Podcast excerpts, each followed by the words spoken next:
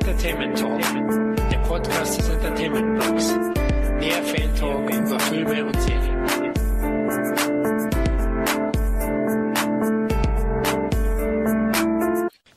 Hallo und herzlich willkommen zu einer weiteren Nein, zu einer besonderen Ausgabe unseres Filmfan Talks. Denn heute thematisieren wir einen bekannten Regisseur, der sich über weite Strecken seiner Karriere mit Videospielverfilmungen befasst hat. Manche werden wahrscheinlich schon wissen, wen wir meinen. Doch wir werden hierbei nicht nur über ihn reden, sondern tatsächlich auch mit ihm Somit handelt es sich diesmal um einen Frage-Antwort-Podcast, also eine echte Premiere für Kevin und mich. Doch erstmal stellen wir beide uns kurz vor. Jetzt habe ich schon vorweggegriffen, wir sind heute zu zweit. Da ist zum einen der Actionfilm-Liebhaber Kevin von bereits getestet und dem Entertainment-Blog. Hallo Kevin. Hallo Florian. Na, schon ein bisschen aufgeregt heute oder ich bin auf jeden Fall sehr gespannt. Wir haben wirklich einen sehr interessanten Gesprächspartner heute und das wird sicherlich ein sehr unterhaltsamer Abend heute. Denke ich auch, auf alle Fälle. Also ich bin auch schon gespannt, äh, ob wir die Nacht überleben werden. Denn Uwe Boll ist ja. Oh, jetzt habe ich schon vorweggenommen. Na egal, Leute, ihr, ihr habt es ja eh beim Draufklicken gelesen. ähm, wir reden über Uwe Boll heute. Ja, der ist, glaube ich, im Moment ziemlich auf Krawall gebürstet. das ist ja eher ein Zufall, weil der Termin stand schon viel länger fest der heutige Podcast-Termin mit ihm, aber das Ganze hat ein bisschen Würze bekommen seit letzter Woche, aber da kommen wir später noch dazu. Hast du dir zur Vorbereitung auch einige Werke des polarisierenden Regisseurs nachgeholt? Naja, also ich mag ja sowieso seine Filme oder oftmals seine Filme, manchmal noch nicht, aber seit 2003, seit House of the Dead, habe ich eigentlich alle seine Filme gesehen, habe auch viele seiner Filme in meiner Sammlung und wie gesagt, ich finde sie mal mehr, mal weniger äh, unterhaltsam. Insbesondere die letzten Jahre hat er sich qualitativ deutlich gesteigert auch äh, ernsthaftere Filme gedreht. Das ist ein interessanter Mann einfach. Ja, finde ich ähnlich wie du. Also er ist ein unglaublich spannendes Thema, finde ich an sich. Er polarisiert ja mit seinen Filmen und auch ich habe einige seiner Filme gehatet oder früher mal enttäuscht in die Ecke geschmissen. Und andere haben mich dann doch positiv überrascht und sind sicher besser als ihr Ruf. Und die letzten Filme sehe ich ähnlich wie du, bewegen sich eigentlich schon auf handwerklich sehr, sehr gutem Niveau. Und er hat sich deutlich gesteigert, der Uwe Boll. Ja, ich bin auch sehr gespannt, wie es heute wird mit ihm bin auch schon nervös, habe auch den einen oder anderen Film von ihm nachgeholt, habe nicht alle seine Filme gesehen, aber da kommen wir noch dazu. Ich glaube, mit dir habe ich ja den absoluten Mega-Experten da, aber ich habe schon die meisten Filme als Videothekenkind sozusagen, der sich auch die Direct-to-DVD-Produktion fast alle anschaut, habe ich natürlich die meisten gesehen. Ja, kurz zu mir. Zum anderen bin's ich wieder mal, der Florian vom Entertainment Blog. Herr Uwe Boll, das Enfant terrible des Genre-Kinos wird heute unser Thema sein. Den Regisseur, der mit seinen Aussagen schon stark polarisiert. Wie bereits kurz erwähnt, werden wir anfangs zu zweit ein bisschen über Dr. Bolls Vita sprechen und über sein Schaffen, da auch ein paar Filme zusammen betrachten. Und danach haben wir eben die Ehre, Herrn Dr. Uwe Boll persönlich begrüßen zu dürfen und wir möchten das nutzen, um den aus dem Ruhrpott stammenden Selfmade Man einige Fragen zu stellen. Und wir sind auch schon sehr gespannt, was er antworten wird. Aber er wird sicher ehrlich antworten, oder Kevin? Ja, also da kann man sicher sein. Ne? Ich denke mal, was er sagt, das meint er auch ehrlich. Das kommt vom Herzen und das ist mir viel lieber, als wenn jemand rumpalabert und alles schön redet. Dann ist mir auch einfach auch mal jemand wie Boll sehr lieb, der mal äh, auf den Tisch haut, auch wenn er eben halt manchmal auch zu sehr über die Stränge schlägt. Das sehe ich ähnlich. Ähm, werden wir heute womöglich einen neuen Skandal auslösen? Möglicherweise. ja, aber es ist eben halt interessant. Das sind eben halt so Typen, die in der Filmlandschaft eben halt äh, immer weniger werden. Wenn man so auch Audiokommentare hört, ja, das war toll mit dem Schauspieler, das war super, das war die beste Zusammenarbeit. Immer dieselben Interviews und so weiter, immer dieses alles toll, alles schön und so weiter. Und äh, da ist eben mal jemand, der alles so ein bisschen auch mal beim Namen nennt und eben halt nicht nur die positive Seite des Filmgeschäfts feiert und alles äh, schön redet, sondern einfach auch mal die negativen äh, Dinge erzählt. Und äh, das sind eben halt interessante Dinge. Da erzählt er eben halt, während, was während der Produktion passiert ist, äh, wie teuer eine Produktion ist, wie es mit den Schauspielern war, wie das logistisch teilweise bewerkstelligt hat und so weiter und so fort. Und das hörst du bei vielen Audiokommentaren zum Beispiel oder Interviews eben halt in der Form nicht. Da hörst du eben halt zwar auch viele informative Dinge, aber äh, es wird eben halt auch fast ausnahmslos über positive Dinge berichtet. Also er berichtet direkt und fast schon authentisch wie bei einer Reportage von dem Film. Das wundert mich. Also ich höre ja einige Audiokommentare. Viele, früher war ich richtig Fan, nachdem ich die John Carpenter Audiokommentare mhm. verschlungen habe, die nämlich auch sehr, sehr, ja. zumindest sehr unterhaltsam sind. Ja, genau. Aber danach, es gibt wirklich furchtbar öde, langweilige Audiokommentare. Ja, manche erzählen nur das, was gerade auf der Leinwand da passiert und nicht wirklich. Genau, nicht, nicht den Hintergrund und so weiter. Oder was ist schiefgelaufen und so weiter. Musste man improvisieren und so weiter. Und da kann man sicher sein, das kriegt man bei Boll seinen Audiokommentaren. Oder eben halt auch bei, in Interviews kriegt man das auf jeden Fall geboten. Okay, dann werde ich auf jeden Fall mal nochmal ein paar nachholen müssen. Das kann ich nur empfehlen. Also teilweise unterhaltsamer als seine Filme. Bin ich jetzt böse? Mm, och, das kommt mal drauf auf den Film drauf an. Ne? Ich meine, nicht alle Filme haben einen Audiokommentar von ihm. Aber ich sag mal so, selbst wenn man den Film nicht so gut findet, lohnt sich auf jeden Fall der Audiokommentar dazu. Das auf jeden Fall. Aber das ist nicht immer der Fall. Es gibt auch viele Filme, die ich von ihm mag. Ja, ich auch. Wir haben ja einige gefunden. Wir werden ja Pro und Kontras aufzählen heute, unsere persönlichen Highlights. Gut, ich bin gespannt, wie lange das Ding heute gehen wird dann mit Uwe Boll, denn er führt doch schon oft sehr weit aus. Mal schauen. Ich bin da richtig gespannt, was wir dann auch hier an Neuigkeiten vielleicht sogar berichten können von Uwe Boll. Vielleicht kommt doch ein Rampage 3. Wer weiß, vielleicht kündigt er ihn hier exklusiv an heute. wir werden sehen. Wir reden hier natürlich ausschließlich, wenn wir über gewisse Filme sprechen vom Herrn Boll, über die nicht indizierten Filmfassungen, also die FSK 16 und 18 Versionen, die überall erhältlich sind. Oder auch teilweise laufen die Filme, glaube ich, Tele 5 hat, glaube ich, so eine Aktion gehabt. Da mhm. laufen Uwe Boll Filme. Richtig. Also der Uwe, der wird 50 da gab es einen super Werbespot von Tele5, wo er eben halt gekidnappt wird und der Kidnapper sagt eben halt, ich will alle Uwe Boll-Filme äh, sehen oder äh, ich möchte, dass Tele5 alle Uwe Boll-Filme zeigt, sonst töte ich irgendwie Uwe Boll. Und Uwe Boll schreit dann eben halt im Hintergrund, die sollen aber auch die Lizenzen bezahlen. Ja, die sollen dafür bezahlen und so weiter. Und das zeigt eben halt auch, dass er eben ein witziger und selbstironischer Mensch ist. Wo er dann eben halt auch sagt, ach, dieses scheiß Filme machen, wäre ich bloß Lehrer geworden. Ich glaube, ich wäre ein guter Lehrer gewesen. Ne? Also er nimmt sich dann auch selber auch auf die Schippe und das, äh, finde ich, widerlegt auch wieder viele Kritiker Kritiker, die ihm wirklich immer diesen ernsten, verhassten, äh, ja, Fast verbitterten, verbitterten Menschen irgendwie verkaufen wollen. Ne? Und ich finde, das ist er, glaube ich, nicht. Kommt es eben halt falsch rüber, wo man es so sagen. Ja, ich finde nicht, dass es ist. Ebenso, das sehe ich schon ja. auch in ihm. Diese ja. Selbstironie, die er schon hat, durchaus genau. und auch eine Stärke ist. Ich finde auch seine Ehrlichkeit, aber da kommen wir noch dazu, wollen wir nicht vorgreifen. Lass uns loslegen. Beginnen wir am besten mit Herrn Bolls Vita, inklusive seiner Filme, ja, wir werden sicher nicht alle Filme besprechen. Er hat doch eine sehr ausgiebige Vita, eine Menge Filme, aber wir werden doch die wichtigsten rauspicken. Gut, seine Vita, möchtest du starten? Oder soll ich was zum Uwe sagen? Kannst du gerne starten. Also okay, 65 geboren. 22.06., wie du schon gesagt hast, er wird also 50 und geboren ist er in Nordrhein-Westfalen. Er studierte Literatur, Film und Sozialwissenschaft in Köln und Siegen. Hat dann da promoviert 1994 im Fach Literaturwissenschaft mit der Arbeit Die Gattung. Wann hast du Boll wirklich wahrgenommen? 1991 ist er professioneller Regisseur, Drehbuchautor und Produzent. Richtig, vermarktet größtenteils seine Filme selber. Das muss man eben halt auch respektieren. Ne? Er hat seit über 20 Jahren ist er im Geschäft und vermarktet seine Filme selber, ist unabhängig. Und ich denke mal, da wo er ist, würden viele gerne sein ganz ehrlich. Muss man letzten Endes so sagen. Also da gibt es nicht viele deutsche Filmemacher, die eben halt so eine Vita ähm, anzubieten haben. Ich glaube auch, dass es natürlich, da wo er sich befindet, viele Neider gibt. Also es wird absolut, natürlich auch absolut. eine Menge Neid dabei sein.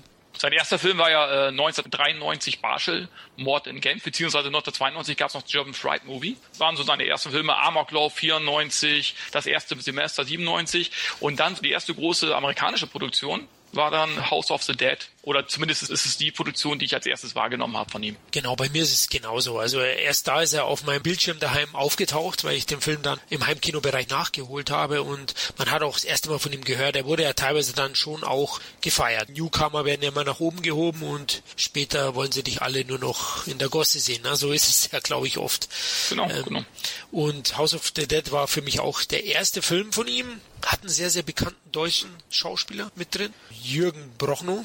Und, ähm, der Film war sehr, sehr erfolgreich. Ne? In den USA, glaube ich. Über 10 Millionen Dollar eingespielt. Genau, über 10 Millionen Dollar und im Videobereich, glaube ich, war er noch erfolgreicher. Und ich glaube schon, der Film war ein Meilenstein oder das war sein Meilenstein, der auch seinen weiteren Werdegang festgelegt hat. Richtig. Und er hatte eben halt damals eben halt noch seine Filme über eigene Investmentfonds finanziert. Was ja, ihm ja auch viel höhere Budgets bescherte, als er sie jetzt hat. Genau, damals ging das noch. genau, genau. Heute ist es sicher viel, viel schwerer geworden. Oder ich glaube, die meisten schaffen es gar nicht mehr, so Geld zu besorgen, sondern die müssen eben über Kickstarter-Projekte, Crowdfunding und solche Ideen, wobei es da auch schon ein bisschen grieselt, was ich so mitkriege. Also auch da bekommt man nicht mehr jedes Projekt gestemmt. Das war ja am Anfang mal so eine richtige Aufbruchstimmung. Da ja, da kann Boll nachher auch einiges zu sagen, denke ich. ja, genau, das glaube ich. Ja, aber äh, er hat eben halt äh, hatte gute Ideen, eben halt seine seine Filme zu vermarkten. Er hat ja auch die Boll AG gegründet. 2006 ist damit auch an die Börse gegangen. Und seit 2009 hat er sich äh, aus Deutschland zurückgezogen und produziert seine Filme durch sein kanadisches Unternehmen seit 2011. Genau, richtig. Wie fandest du House of the Dead an sich? Es geht. Sei ehrlich. Es geht. Ich habe ihn auch bei mir, DVD-Regal und ja, ist, finde ich, denke ich mal, ein für ihn wichtiger Film gewesen. War ja auch eine Videospielverfilmung. Aber ich denke mal, er hat bessere Filme auf jeden Fall gemacht danach. Also äh, deutlich bessere Filme.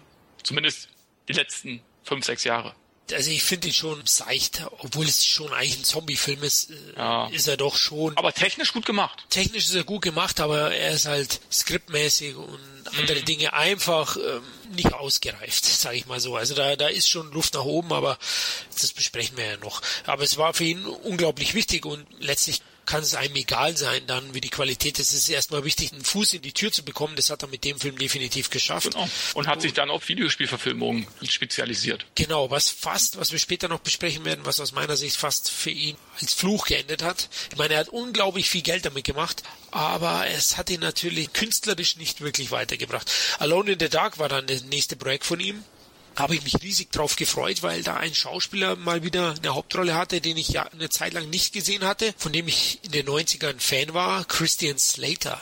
Mhm. War aber von Alone in the Dark deutlich mehr enttäuscht als von House of the Dead. Hatte wahrscheinlich auch mehr erwartet aufgrund der Besetzung. House of the Dead hatte ja noch nicht wirklich diese große Besetzung. Wir kommen ja noch dazu, dass er später doch wirklich sehr namhafte Stars oder heutige sogar Weltstars in seinen Filmen präsentieren konnte, den Fans. Aber da war ich auch stark enttäuscht eben von Alone in the Dark, weil mich der Film an sich nicht mitgenommen hat, das Potenzial einfach nicht ausgeschöpft hat, das möglich gewesen wäre.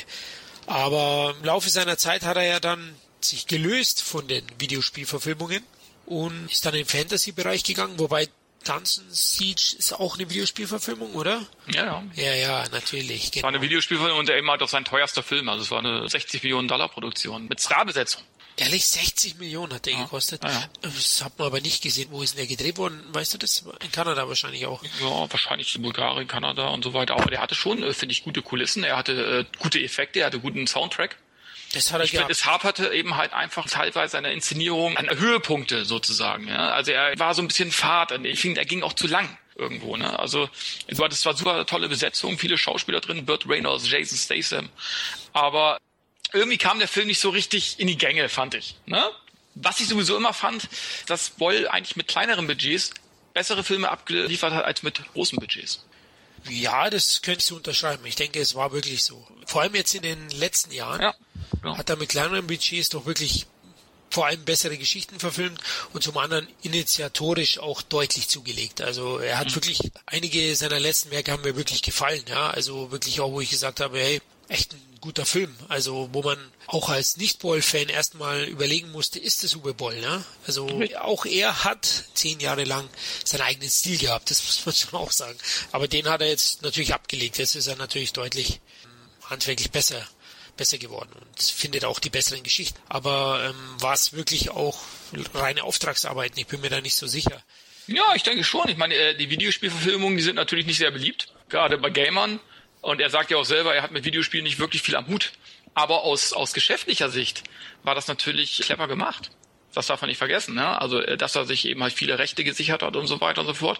Und im Endeffekt war es ja auch so, der hat dann eben halt Schwerter des Königs 2 und 3 oder auch Blood Rain 2 und 3 gedreht, weil er die vorab besser verkaufen konnte über Pre-Sales. Und letzten Endes konnte er eben halt durch solche Auftragsarbeiten, das waren eben halt die Moneymaker für Filme, die ihm wirklich letzten Endes an Herzen gelegen haben. Wie zum Beispiel Assault on Wall Street oder ähm, Auschwitz und so weiter und so fort. Weil er ganz genau wusste, dass er dafür für, für schwierige Themen viel weniger Nachfrage geben wird. Ja, und das ist mit diesem Film eben halt ein großes Risiko eingegangen, die überhaupt zu drehen, weil er ganz genau wusste, es wird schwer, dass er die Budgets da wieder reinkriegt. Für. Und darum hat er eben halt so äh, Filme wie Blood Rain 2 und 3 und so weiter gedreht, um nachher eben halt auch Darfur und wie sie alle heißen, ähm, zu realisieren. Ja, er hat einige Trilogies äh, angeboten, letztlich mit dem Schwerter des Königs. Was ist da dein Favorite? Ganz ehrlich, äh, Schwerter des Königs 2 fand ich schlecht. Ich mag Dolph Lundgren, ich liebe Dolph Lundgren, aber der Film ist einfach langweilig, einfach langweilig, muss ich sagen. Da fand ich zum Beispiel äh, Schwert des Königs 3, der von allen dreien eigentlich am wenigsten Budget hatte, wenn ich mich nicht täusche, fand ich den eigentlich noch am unterhaltsamsten. Also drei hat mir eigentlich ganz gut gefallen. Der, der ist Teil, ne? mit Bolls aktuellen Lieblingsschauspieler, Dominic Purcell heißt Purcell, den, mit dem dreht er sehr gerne. Ich glaube, der hat eine sehr hohe Meinung von Purcell. Und er hat sich eben halt, die Wut der Videogamer hat er sich halt zugezogen man muss eben halt auch sagen, größtenteils waren diese Videospielverfilmungen halt auch nicht gut. Ich wollte gerade sagen, also großteils. Ja, das muss man einfach auch so sagen. Ja. ja. das muss man einfach so sagen. Aber das waren eben halt Moneymaker. Ja. Für gewisse andere Filme vielleicht. Ne? Und du weißt, wie es ist. Fans von Büchern oder Videospiele, da ist sehr, sehr viel Herzblut dabei und da, das schlägt sehr schnell den Hass um, wenn man dann ihr geliebtes Videospiel eben vermurkst oder ihnen nicht so gerecht, wie sie es meinen, äh, verfilmt. Und das hat er leider ja mehrmals geschafft. Aber er hat sein Geld verdient damit und das muss man auch respektieren, wie er da immer wieder auch diese Stars eben ans Set gebracht hat. Ich möchte nicht wissen, ja, was mancher da verdient hat. Er hat wahrscheinlich schon sehr, sehr gut gezahlt. Sehr gut gezahlt, aber ich denke, er hat sie immer noch recht günstig bekommen, weil er sie in günstigen Momenten bekommen hat. Wenn zum Beispiel einen Monat eben halt äh, irgendwelche Schauspieler keinen Deal hatten oder keinen Auftrag hatte, ja. da hat er da irgendwie zugeschlagen und hat die eben halt statt 500.000 für, für 150.000 oder so bekommen, für 20 äh, Tage oder so. Also ich denke schon, dass er da auch vom zeitlichen Faktor her immer einen recht guten Riecher hatte und er hat diese Stars eben halt aufgrund dessen auch recht günstig bekommen. Haben ja. immer noch viel Geld verdient, davon abgesehen. Keine Frage, aber glaubst du zum Beispiel an Ben Kingsley, glaube ich, spielt bei Blood Rain, welchen ja. Teil weiß ich jetzt schon, im ersten, glaube ich, richtig, hat ihm Boll einen Scheck mit Drehbuch geschickt, das Drehbuch zuerst oder den Scheck? Wahrscheinlich nur den Scheck angeschaut, oder? Also äh, Boll hatte mal gesagt, äh, das ist ein Fakt. Das hat er, ich zitiere ihn irgendwie mal, äh, der hat nur des Geldes wegen den Vampir Kagan in seinem Film Blood Rain gespielt. Ja. Schauspieler sind Nutten. Ja, ich wollte aber auch gerade sagen, das ist doch legitim, auch wir machen. Ja, klar. Ich, ich finde das jetzt nicht so verwerflich. Es wird natürlich Nein. dann immer, ja, der muss die, die Wunderrolle. Natürlich ist es schon wichtig, finde ich, so einen Mittelweg zu finden aus Anspruch und Mainstream oder Umsatz. Klar, viele Schauspieler, dann denkt man heute auch, Mensch, scheiße, auch ein De Niro und so weiter. Früher war jeder Film ein Highlight. Und jetzt mittlerweile ist er in jedem zweiten Film zu finden, ne? Also, oder Samuel L. Jackson zum Beispiel, von A bis C ist er überall vertreten. Ja? Aber im Endeffekt müssen die auch Geld verdienen die haben auch einen Job. Man bestätigt manchmal seinen Ruf, den man sich über Jahre hinweg erarbeitet hat, wenn man dann wirklich die letzten Produktionen spielt. Wenn ich jetzt sehe, Danny Glover spielt mittlerweile in jedem zweiten DVD-Film äh, mit, ja, das hat er irgendwie nicht verdient. Aber andererseits sage ich mir, okay, der muss auch arbeiten, trotzdem. Ich glaube auch, er hat nicht so viel Geld verdient wie der wirkliche. Star von Lifo Weapon. Ja? Auch wenn Danny Glover mindestens genauso wichtig für den Erfolg der Reihe war. Aber ich denke auch, dass sie ausgesorgt haben, ja, größtenteils, ja. Aber, ja, manchmal äh, ja, so eine Scheidung kann manchmal ja, teuer. Eine Scheidung, guck dir Lance Hendrickson an, der spielt heute auch noch irgendwelche äh, Drecksfilme mittlerweile, wo du denkst, Alter, hat er nicht genug Geld gemacht? Na, anscheinend nicht. Und da muss man schon mal schon sagen, manchmal ist das wirklich so, viele machen es vielleicht, weil sie nicht anders können. Viele machen es eben halt auch, weil sie es müssen. So, und das muss man eben halt auch akzeptieren und respektieren, ganz einfach. Genau, richtig. Okay, jetzt sind wir schon so mitten in den Filmen drin von der Vita. Lass uns einfach gleich mal unsere jeweiligen Favorites aufzählen, oder? Oder sollen wir lieber mit den Filmen, die wir nicht so schätzen, anfangen? Ach, fangen wir mal mit den negativen Sachen. Wir haben ja schon so viele positive Dinge über Uwe Boll erzählt. Denken wir, wir können auch mal ein paar negative Sachen. Genau, nicht, dass er denkt, wir tun ihm hier Puderzucker in den Arsch blasen. da kommt schon noch was. okay, fange ich an, oder? Also negativ für mich, äh, ja, ich habe es ja schon vorweggenommen, eigentlich House of the Dead von 2003, erste Videospielverfilmung die keine Frage, wie du vorhin erwähnt hast, unglaublich wichtig für ihn war. Und ich denke, da schmunzelt er nur, wenn man den Film kritisiert. Verstehe ich auch. Aber für mich war es letztlich ein Murks auf allen Ebenen. Ja? Also ich finde, mein Anspruch an einen Zombie-Film ist sowieso nicht so hoch. Er war effekttechnisch gut gemacht, aber initiatorisch, der Spannungsbogen, letztlich hat da der Film mich einfach nicht überzeugen können. Er war einfach spannungsarm, ist dahin geplätschert, dahin, wie soll ich sagen, gemetzelt worden. aber zweifelsohne war es ein Meilenstein für seine Karriere. Was war so ein Negativfilm von dir? Also wo ich enttäuscht war, das waren äh, zum Beispiel Far Cry. Da ist die Action wirklich gut gemacht, keine Frage, technisch. Aber mir hat der ganze Film von vorne bis hinten nicht gefallen. Dann war da Till Schweiger, der eigentlich eine gute Besetzung ist für Deutschland, aber nicht international. Ich denke mal, das hat Uwe Boll vielleicht auch ein bisschen bereut, dass er Till Schweiger letzten Endes für diese Rolle gecastet hat. Nicht, weil er jetzt schlecht war, sondern einfach auch, weil er sich wahrscheinlich international einfach schlechter verkauft hat. Aber der Film, ich mag ihn nicht. Er ist teilweise sogar unfreiwillig komisch. Und wie gesagt, Schwert des König 2, so sehr mich das Schwert, weil er immer Lundgren mitspielt, hat mir nicht gefallen. Hat mich so ein bisschen sogar geärgert, der Film, muss ich sagen. Da fand ich drei deutlich besser. Das waren so die Filme, die mich eigentlich richtig enttäuscht haben. Ne? Da waren auch andere Filme dabei, die ich auch nicht so gut fand. Aber das waren eigentlich die zwei Filme, wo ich gesagt habe, Mensch, Uwe, ah, fand ich nicht so toll. Das war ein Tiefschlag sozusagen. Das waren halt Auftragsarbeiten letzten Endes, um Moneymaker. Bei Far Cry ging es eben halt nach hinten los. Das war, denke ich mal, auch einer seiner größten Flops neben äh, Dungeon Siege 1. Ob die letzten Endes noch ins Plus gegangen sind, weiß ich nicht. Ah, ich vermute kaum. Aber wir sehen es sehr ähnlich. Also ich habe eigentlich mir auch aufgeschrieben, also Far Cry hat mich auch nur enttäuscht, allein von der Besetzung. Also ich fand Till Schweiger enttäuschend. Ich mag Till Schweiger ja. an sich. Ja und stehe auch dazu, aber in der Rolle hat er mich überhaupt nicht überzeugt und hat mich eigentlich auch nur geärgert, wie du sagst, unfreiwillig komisch teilweise. Ja, ich mochte äh, Schweiger auch nicht in der Rolle einfach. Ja. Und was mich besonders geärgert hat, ich finde, es war einer der Videospielverfilmungen, die aus meiner Sicht einfach unglaubliches Potenzial gehabt hätten auch. Ja, also genau. Far Cry hat auch eine riesen Fanbase gehabt zu dem Zeitpunkt. Er hat es also zeitlich eigentlich nicht zu spät gebracht, sondern eigentlich schon ähm, just in time sozusagen aber er hat's einfach, der Film hat's halt verkackt. ich finde aber auch von den ganzen Videospielverfilmungen, wie du schon sagtest, war bei Far Cry eigentlich das meiste Potenzial drinne. Richtig von den Videospielen, die ich kenne. Ich kenne ja nur auch nicht alle Videospiele, äh, die habe ich auch nicht alle durchgespielt.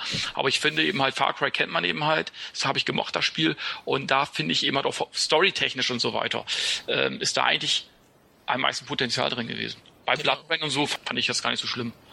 Fand ich auch nicht. Blood Rain war für mich immer äh, ja, der kleine Bruder, jetzt muss ich aufpassen, was ich sage, äh, von Underworld. Mhm. Na, war, ist schon weiter weg, aber geht in diese Richtung. Genau, aber Far Cry eben hat mich genauso stark enttäuscht und eben auch Schwerter des Königs. Dungeon Siege, vor allem Teil 1. Ja, weil mich einfach auch da, er hat eigentlich wirklich guten Cast gefunden. Auch Jason Statham zu dem Zeitpunkt nach Transporter eigentlich hot. Er ist immer noch heiß, aber er war auch hot und auch da wäre doch deutlich mehr drin gewesen. Gut, bei Reynolds muss ich sagen, ja, der ist doch schon ein bisschen über den Zenit, wenn ich das mal mit Watte ausstatten darf. Also, mhm. ich könnte es auch anders sagen.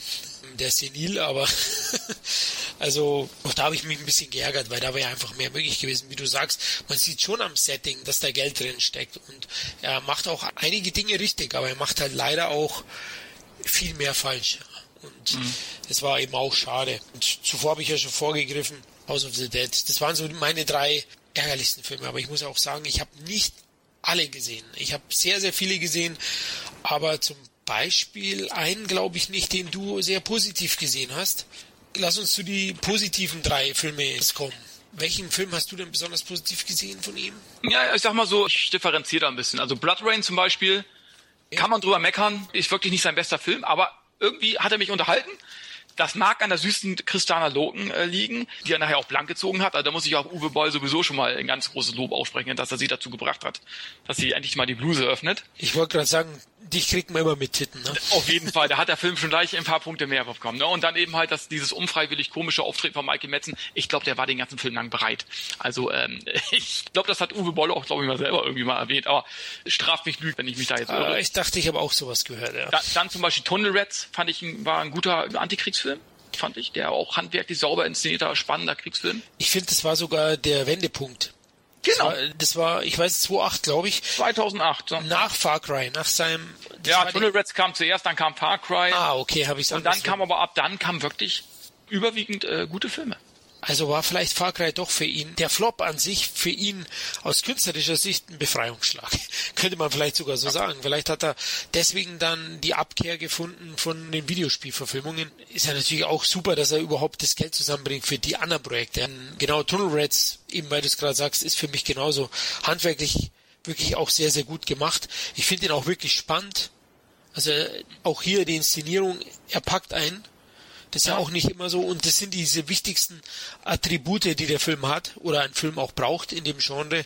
Und deswegen habe ich mich auch sehr gut unterhalten gefühlt. Also Tunnel Reds, auch das Vietnam-Thema, da geht er dann schon drauf los. Natürlich will er jetzt hier nicht groß etwas in der Richtung thematisieren, aber der Schauplatz, das hat mich doch sehr überrascht, also weil ich einfach, ja, vom Far Cry, wie du auch wahrscheinlich sehr stark enttäuscht war und eigentlich nicht so viel von dem Film erwartet hatte. Ich habe ihn eben nämlich nach Far Cry gesehen, nämlich erst mhm. auf Video.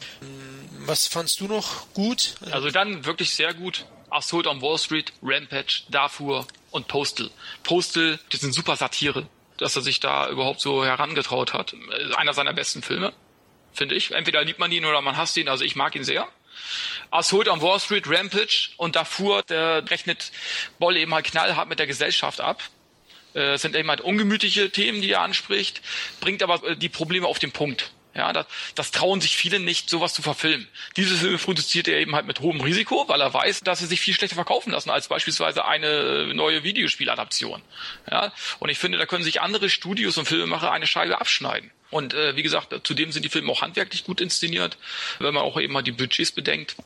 Und für mich wird eben halt Boll zu oft stigmatisiert und Filme werden vorschnell zur Sau gemacht, weil Boll draufsteht finde ich. Und ich finde, es werden auch Filme zur Sau gemacht von Leuten, die die Filme gar nicht gesehen haben. Ich kann einen Film zur Sau machen, wenn ich ihn gesehen habe. Aber der steht Boll drauf, also ist der Film scheiße. Hat er sich teilweise auch selber zuzuschreiben, dass man der Meinung ist, weil er eben halt auch sehr provoziert, polarisierend ist. Aber trotzdem finde ich, was so einzelne Filme angeht, gerade eben halt so Filme wie Assault on Wall Street oder Rampage oder Darfur, ja, finde ich, die sollte man sich schon angeguckt haben, bevor man sagt, die sind scheiße. Da gebe ich dir absolut recht, das sage ich generell immer. Also äh, ohne einen Film komplett auch gesehen zu haben. Ich hasse es auch, wenn Leute sagen, ich bin nach einer halben Stunde raus, der kriegt einen von zehn oder. Genau, ach, Boy spielt mit alles klar, zwei von zehn. Genau, also das ja, da bin ich auch absolut dagegen. Also man muss ihm seine Chance geben, man muss auch einen Film äh, beurteilen, indem man ihn auch komplett sieht. Also da sind wir einer Meinung. Ja, vielleicht bin ich ein bisschen härter ihm gegenüber wie du. Also ich finde schon, dass er jahrelang viel berechtigte Kritik bekommen hat, denn es hätte überall mehr gehen können mit seinen Verfilmungen. Aber ich muss natürlich auch sagen, die Filme, die du jetzt genannt hast, zwei davon sind bei mir auch Favorites. Das ist einmal Assault on Wall Street, den ich, mhm. ich persönlich für seinen besten Film halte. Einer seiner besten auf jeden Fall, ja. Ja, ich habe davor nicht gesehen. Also ich habe jetzt gerade von dir erfahren, vielleicht sollte ich ihn nachholen. Auf jeden Fall. Auf jeden Fall. Ähm, wer ist da im Cast? Ganz ah, da war, da war auch wieder meine Lieblings. Äh, Deine Lieblings. Christiana Logan hat da zum Beispiel mitgespielt und, okay. äh, und der Film wurde auch von Kritikern angenommen. Also der hatte sogar New Yorker International Independent Film und Video Festival den Preis für den besten internationalen Film bekommen.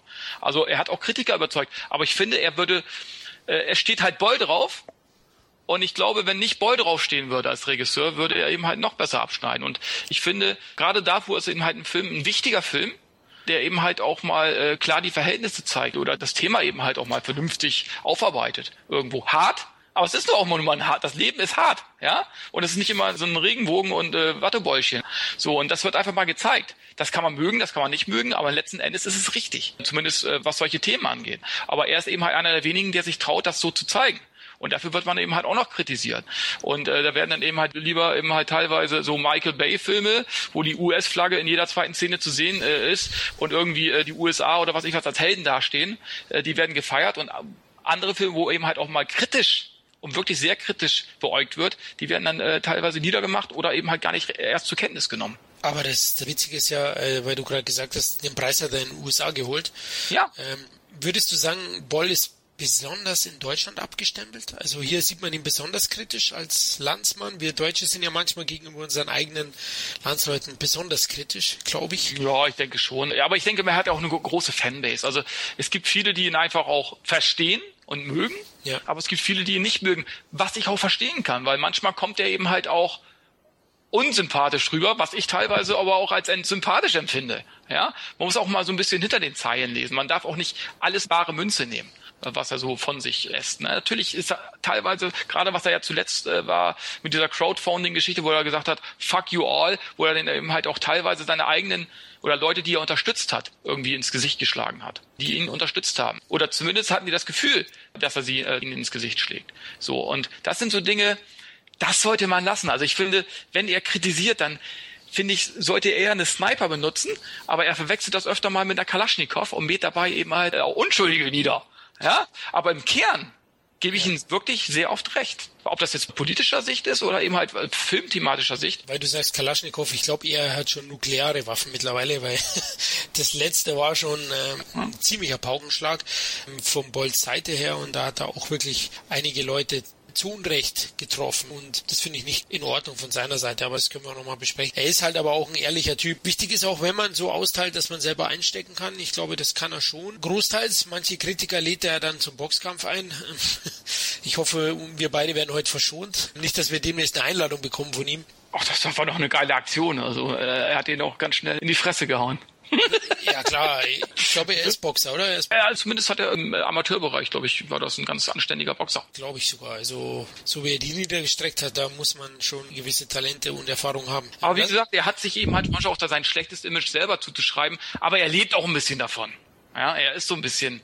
Natürlich, der, ja klar, das gehört aber, auch dazu. Aber ich finde, man muss manchmal auch provozieren, um auch auf Themen irgendwie aufmerksam zu machen. Weil wenn du nicht provozierst und immer sagst, ja, alles schön und cool, toll und das machen wir mal so, dann änderst du nichts. Du musst auch manchmal provozieren, auch wenn du ganz genau weißt, dass du dafür einen auf die Schnauze kriegst. ja, so. natürlich. Also manchmal muss man provozieren oder polarisieren, um gehört zu werden. Ne? Genau. Und anscheinend gibt es ihm ja recht. Ich habe irgendwie was zwitschern hören, dass er 1,6 Millionen Aufrufe hat, sein Video, seine Hasstriade. Richtig, und richtig, richtig. Wenn er da jetzt Werbung geschaltet hat, hätte, oder hat, das kann man ja mal fragen. Ja. Der hätte ja schon einen Teil von Rampage 3 finanzieren können. Auf alle Fälle, ja. Vielleicht ist doch da ein bisschen auch Kalkül dabei, ja, von dem Herrn. Ganz kurz nochmal zu die Filme, weil wir da waren. Also Assault on Wall Street fand ich eben auch wirklich sehr gut. Ja, er ist sehr stringent aufgebaut an sich, der Film, über weite Strecken. Und er geht eben auch mit der nötigen Ernsthaftigkeit zu Werke. Wie du gesagt hast, eben er nimmt dann auch ein schwieriges Thema, greift er auf mit der Gesellschaftskritik, ja, mit dem Amoklauf von Herr Purcell in dem Film. Da fand ich natürlich wieder, hier geht er dann auch wieder etwas mehr mit der Panzerfaust zu Werke als mit der Sniper, wie du sagen würdest, und legitimiert den Amoklauf seines Helden etwas zu simpel. Also er macht sich dann vielleicht ein bisschen zu einfach. Ich mag ja sowas, du weißt, ich bin ein Typ, der mag einfach diesen auch stumpfen Actionfilm und das ist am Ende ja im Finale. Aber ich finde es ist definitiv seine reifeste Karriereleistung Absolut. aus meiner Sicht. Und ich kann auch verstehen, wenn jemand wie jetzt zum Beispiel Assault on Wall Street, wenn dann jemand eben halt durchdreht und sich sagt, Leute, ihr habt mir mein Leben genommen, ihr habt mir alles genommen, was ich hatte, ihr Scheißbanker, ihr gierigen Drecksäcke, irgendwo kann ich es nachvollziehen. Ich würde nie sagen, mach es, aber ich kann verstehen, wenn jemand die Schnauze voll hat und dann solche Leute niedermäht. Ja, natürlich, wenn man nichts zu verlieren hat. Es ist ja so, eigentlich sollte ein Leben auf, auf gewisse Säulen aufgebaut sein, dass es nicht Banken anfängt. Diese vier Säulen oder fünf Säulen sind es, glaube ich, sind, sind einmal Familie, Freunde, Hobbys, Beruf mhm. und soziales Engagement. Fünf Säulen. Und ja klar, wenn wir Job weggenommen, Familie, das, das, das und dann kann jeder mal schnell, glaube ich, äh, ausrasten zumindest. Ja. In welcher Form bei uns hier kannst du jetzt natürlich nicht so schnell einfach eine Waffe im nächsten Shop kaufen. Ja, es zeigt aber eben halt auch, wie bei Rampage, wie einfach es ist letzten Endes, sich Waffen zu besorgen und dann ein ganzes Dorf niederzumähen und so weiter. Ne? Und da kommt der Amokläufer ja sogar noch weiter, da kommt er sogar noch davon. Ja. Im ersten Teil, was die deutsche FSK dann nicht so toll fand und das komplette Ende dann verändert hat. Ja, sie haben, genau. Sie haben, ich wollte gerade sagen, sie haben den Film etwas flotter wieder geschnitten, wie, wie sie es gerne machen. wie fandst du Rampage äh, gegenüber Assault on Wall Street? Um, ähm, Rampage, ja, das ist eben halt auch ein... War ja etwas früher, 2009. Assault ja, war, ich, es ist ein, äh, der ist nicht so simpel, wie viele sagen. Oh, Amokläufer, wie kann er das verfilmen? Und jetzt kommt er auch noch davon und so weiter. Man muss schon ein bisschen hinter der ganzen Geschichte gucken und so weiter. Wie gesellschaftskritisch das Ganze überhaupt ist. Und ähm, mir hat Rampage 1 gut gefallen, hat mir besser gefallen als 2. 2 ging mir irgendwie, die Schiene hat sich so ein bisschen zum Negativen gewendet, finde ich. Kann in Teil 3 aber schon wieder ganz anders laufen. Ja, ich, ich glaube, letzten Endes im dritten Teil, so, so, wie ich es weiß, da können wir ihn nachher auch mal fragen, wird dieser äh, Typ ja nachher letzten Endes doch niedergestreckt. Ja? Ich hätte da einen Vorschlag für Uwe Boll. Äh, Teil 3 soll Rampage 3, fuck you. Ja, fuck you all. fuck you all, genau, ja. fuck you all sollte Oder er trifft, oder er trifft äh, auf den Typen von Assault on Wall Street. Stimmt, genau. Und die beiden. Äh, ein Double Team. Genau, die machen Body Action, ne? ohne Humor. Einfach nur mit Guns. Nein, aber es sind wirklich Themen und das sind Filme, so Darfur, Rampage, Assault on Wall Street. Das sind Filme, finde ich, die wirklich ihre Daseinsberechtigung haben und die meiner Meinung nach zwar zu Recht kritisiert werden, weil man muss nicht alles toll finden, aber meiner Meinung nach zu Unrecht falsch kritisiert werden, muss man so sagen. Also man kritisiert eben halt immer die falschen Punkte bei solchen Filmen. Finde ich auch. Also klar, bei Rampage war natürlich auch großes Thema die extreme Gewaltdarstellung. Natürlich auch in Deutschland ganz groß äh, thematisiert, wie du sagst. Die FSK hat dann ihre eigene Version draus gemacht. Ja, auch bei Auschwitz zum Beispiel. Auschwitz, mhm. da hat man dann eben mal gesagt, das ist wie, wie ein Doku-Stil, da wird eben halt gezeigt, äh, reihenweise gezeigt, wie die Leute in die Gaskammer gehen und vergast werden. Quasi dieser stinknormale Alltag, wenn man es dann einfach so sagen darf, ja, wie es dann in diesem Konzentrationslager war. Aber so war es. Er zeigt ja nur, wie es war. Dass es jetzt kein Spielberg-Film ist, ja, wie Schindlers Liste. Ja, das ist doch ganz klar. Aber das war eben halt einfach dieser Alltag in Auschwitz. Und ich sage sag mir jetzt auch nicht, oh, boah, toll, super Film. Aber letzten Endes ist das ein Film, der einfach knallhart den Alltag in diesem Konzentrationslager zeigt und einfach auch wichtig ist, irgendwo gezeigt zu werden, damit die gerade junge Leute sehen, was damals gelaufen ist. Weil wenn ich teilweise sehe, was so in der Schule, das Geschichtsunterricht und so weiter teilweise wirklich zu kurz kommt und so äh, Kommentare von vielen Jugend oder von Kindern teilweise, wo ich denke, äh, die kein Geschichtsunterricht vernünftig. Denen sollte man diesen Film mal zeigen und ich glaube, dann denken die ein bisschen anders. Gebe ich dir recht. Also es ist sehr wichtig, eben das auch in Erinnerung zu halten bei uns ja. allen. Ne? ist schlimm. Dass das kein zweiter Schindlers Liste ist, ist ja gar keine Frage. Ja klar, es war auch, glaube ich, nicht sein Anspruch. Ja. Also ich glaube, so realistisch, und da kommen wir jetzt dann dazu, wie wir ihn generell einschätzen. Ich glaube, dass er schon sehr intelligent ist und sich auch einschätzen kann. Mhm. Und kein Fantast ist, in dem, dass er denkt, ich bin der allergrößte aller Zeiten. Ich glaube nicht, dass er so eine Einschätzung von sich selbst hat, so eine Selbstüberschätzung. Ja, Rampage fand ich eben auch, ich fand ihn auch gut. Also er war wirklich auch sehr unterhaltsam, handwerklich top. Auch da hat man eben schon diesen Schritt nach Tunnel Rats gesehen. Das war ja dann der Nachfolger eigentlich, den ich zumindest gesehen habe. Und klar, die Gewaltdarstellung ist schon sehr brutal, sage ich für uns beide nicht. Wir sind da durch Stahlbad der 80er gegangen. Ja, klar. Also uns sind die Kugeln schon als Sechsjährige und die Wurfstände um die Ohren geflogen und deswegen war das für uns natürlich kein Problem die Stimmung war sehr gut. Ich finde, die Atmosphäre hat er auch gut dargestellt. Also das macht er schon gut. Und er hat einen schnörkellosen, guten Amokreiser inszeniert. Also er hat mir auch gut gefallen. Das war auch so, wo ich sage, hey, nach Tunnel Rats jetzt Rampage. Hey, Uwe, was genau. kommt als nächstes, ne? Und ich sag mal so, früher hat er eben halt auch die Gewalt gezeigt, der Gewalt wegen. Also ja. nochmal draufgehalten mit der Kamera. Und wenn man jetzt eben mal so Filme beobachtet, dann hält er auch mal einfach auch mal weg. Und man denkt sich sein Teil.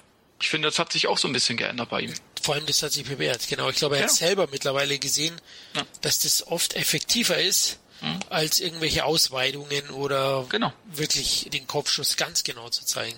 Das finde ich auch, da, da hat er das Gespür entweder jetzt entwickelt oder ich weiß es nicht, äh, müsste man ihn wahrscheinlich fragen, aber anscheinend entwickelt, ja. Also das ist ja auch eins seiner großen Pros jetzt wo wir jetzt über seine Filme gesprochen haben, lass uns einfach mal über den Menschen oder über den Filmemacher Uwe Boll sprechen, der ja, wie du schon gesagt hast, provoziert, polarisiert, was wir so an ihm mögen und was wir weniger mögen. Möchtest du anfangen oder soll ich mal wieder loslegen? Du kannst gerne loslegen, Florian. Ja, ich bin einfach der Schnellere, gell? Ja, eben. Du bist einfach, du ziehst einfach schneller. Schneller, einfach, ja. ja ich bin ja auch, äh, nee, du bist der Ältere von uns beiden sogar, ne? Äh, das musst du ja nicht immer erwähnen. Ja, aber es muss auch mal gesagt werden. Das ist ja noch lobend äh, erwähnen, weil du ja bist ja trotzdem gedanklich immer noch schneller als ich. Ja, nach dem Podcast schiebt mich meine Frau immer mit dem Rollstuhl dann wieder ins Heim. Ja, okay, ja, Uwe Boll, also aus meiner Sicht, Pro und Kontras über Uwe Boll oder über den Menschen Boll. Für mich auf jeden Fall haben wir gerade schon ausgiebig diskutiert. Für mich hat er eben in den letzten Jahren eine deutliche qualitative Steigerung erzielt bei seinem Film. Also die ist klar erkennbar und er wagt sich auch eben an neue Genre, wie du gesagt hast, eben Auschwitz, eben auch mal andere Themen aufzugreifen. Mit Postal hat das ja auch schon ein bisschen angefangen.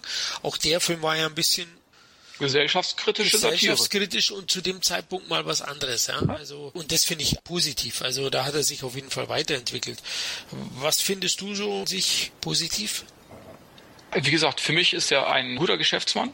Ich finde positiv, dass er sich, wie gesagt, das habe ich eben schon erwähnt, dass er sich so, so viele Jahre eben halt äh, in dem schwierigen Geschäft gehalten hat Jetzt kommen eben halt langsam auch Auswirkungen, wo, glaube ich, auch ein Boll an seine Grenzen äh, stößt mit Produktion. Also selbst für ihn ist es eben halt nicht mehr einfach, so mal eben Film äh, auf den Ärmel zu schütteln. Aber das ist generell das Problem der Filme mittlerweile. Also alles, was unter 10 Millionen Dollar äh, ist äh, mittlerweile und äh, keine Namen hat, äh, hat es schwierig mittlerweile auf dem Filmmarkt. Ne? So, und wie gesagt, auf geschäftlicher Seite äh, finde ich ihn toll.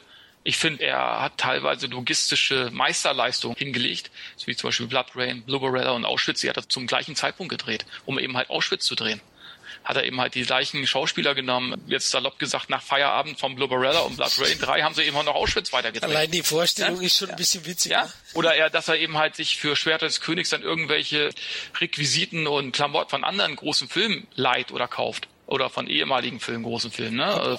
oder sich Kulissen leiht und so weiter. Das muss man einfach auch mal auf von logistischen Standpunkt her auch äh, betrachten, dass es nicht so einfach ist. Dass er eben halt große Schauspieler in seine Filme bekommt und so weiter. Das muss man einfach mal positiv sehen. Und, da bin ich mit dir einer Meinung, dass er sich eben halt von mehr oder weniger guten Videospielverfilmungen, eher weniger guten, aber immerhin teilweise unterhaltsamen äh, Filmen wirklich gesteigert hat und hat wirklich mittlerweile richtig gute Filme gedreht, muss man schon sagen. Also ich fand, wie gesagt, Assault und Darfur und so weiter waren gute Filme und ja, da könnte er eigentlich anschließen. Hoffe ich mal. Wenn er die Finanzierung zustande bekommt, ja. was wie du gesagt hast, schon schwierig erscheint im Moment ja, für ihn auch. Ja, ich finde es auch respektabel, also auch entgegen aller Widerstände. Der Name ist eigentlich schon stigmatisiert und abgestempelt. Es ist auch vielen schwer, einfach auf den Markt zu kommen mit einer anderen Produktion, weil als allererstes ist es mal ein Bollfilm. Mhm. Es ist nicht Darfur, es ist nicht Rampage, es ist ein Bollfilm, wie du gesagt hast. Und das ist natürlich auch nicht leicht für jemanden, ne? auch schwer, wenn du vorab abgestempelt wirst, wenn du vielleicht nicht wirklich eine faire Chance bekommst von Anfang an. Genau. Wenn, dann muss das Werk wahrscheinlich schon völlig überzeugen. Ich meine, Assault on Wall Street hat recht gute Kritiken dann letztlich bekommen. Man hat schon gemerkt, er geht schon in die richtige Richtung. Und vielleicht schafft er es jetzt auch, seinen Namen da reinzuwaschen. Aber es ist natürlich mühsam und. Äh, Obwohl der schlechteste Regisseur aller Zeiten, als wie er ja oft betitelt wird. Ich meine, bitte, also, ich meine, er hat mehrere goldene Himbeeren irgendwie kassiert und so weiter. Aber bei aller Liebe, es gibt auch andere Regisseure, die gute Filme äh, abgeliefert haben und die danach auch viel Scheiße gemacht haben, ja. Also, ich finde das manchmal ein bisschen unfair. Natürlich ist ganz klar, äh, hat er sich mit vielen Filmen wirklich keinen Gefallen getan, waren auch keine guten Filme.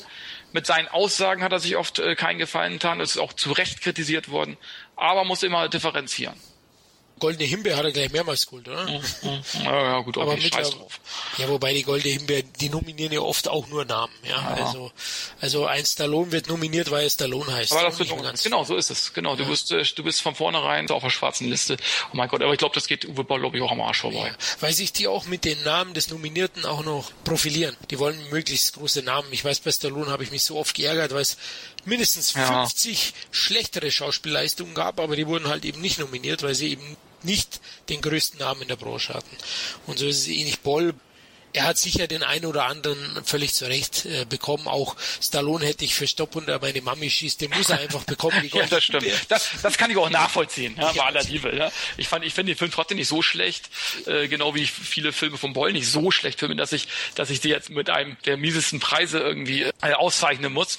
Aber gut, okay, das ist einfach so. Und ich glaube, Boll ist auch der Letzte, der sagt, ich habe äh, nur tolle Filme gemacht, ja. Äh, aber man muss eben halt auch mal sehen, dass es auch andere Filme gibt und die darf ich nicht von vornherein scheiße reden.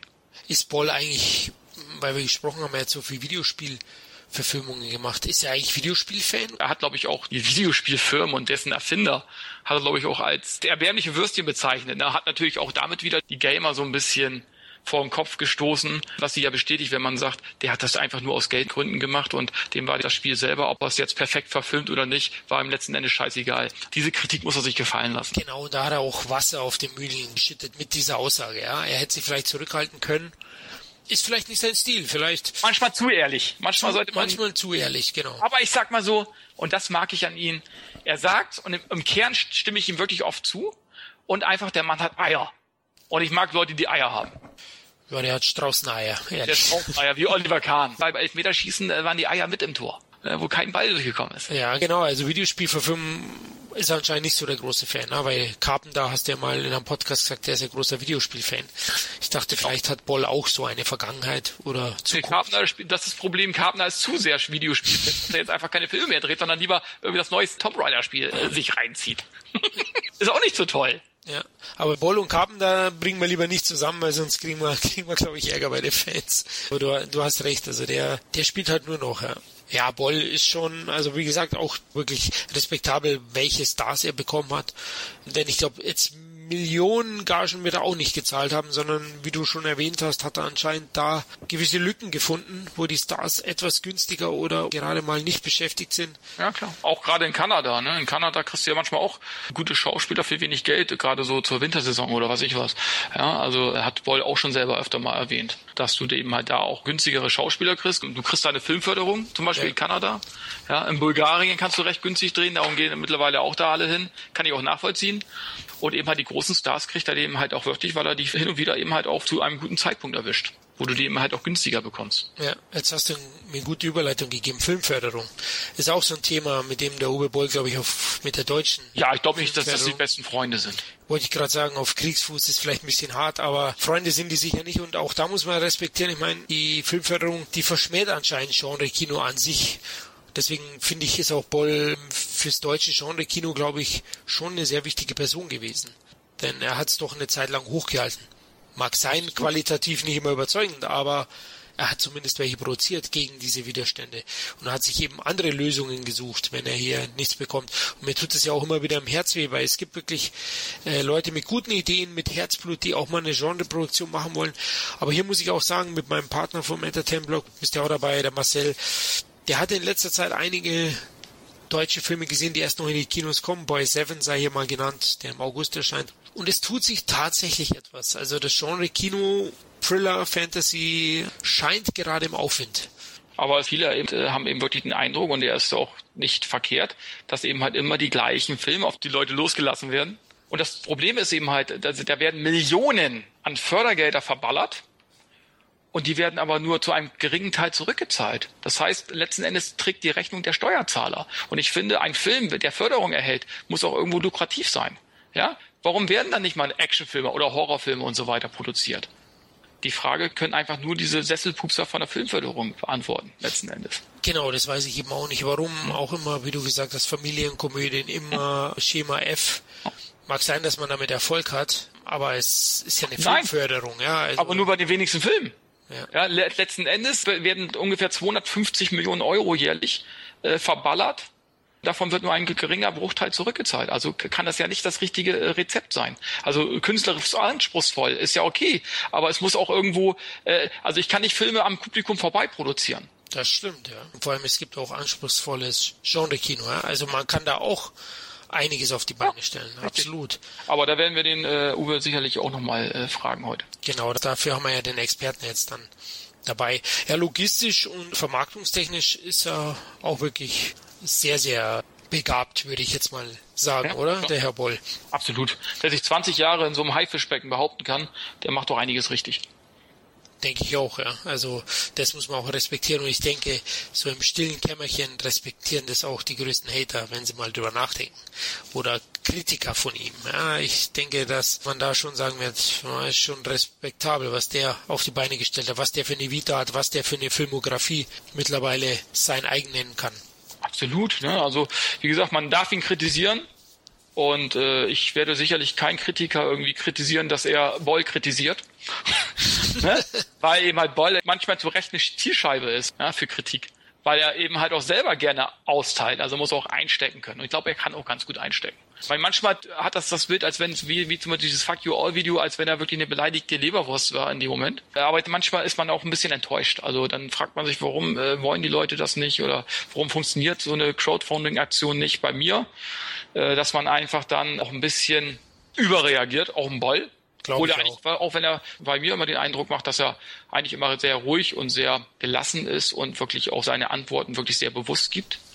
Aber manchmal denke ich auch, hat er auch manchmal seinen Frust und dann muss es auch raus, was das natürlich auch nicht entschuldigen soll. Trotzdem muss ich mir überlegen, ob ich jetzt irgendwas äh, in die Welt herausschreie, was wirklich nicht nur den Kritikern neues Futter gibt, sondern eben halt auch den eigenen Fans ähm, so ein bisschen schadet.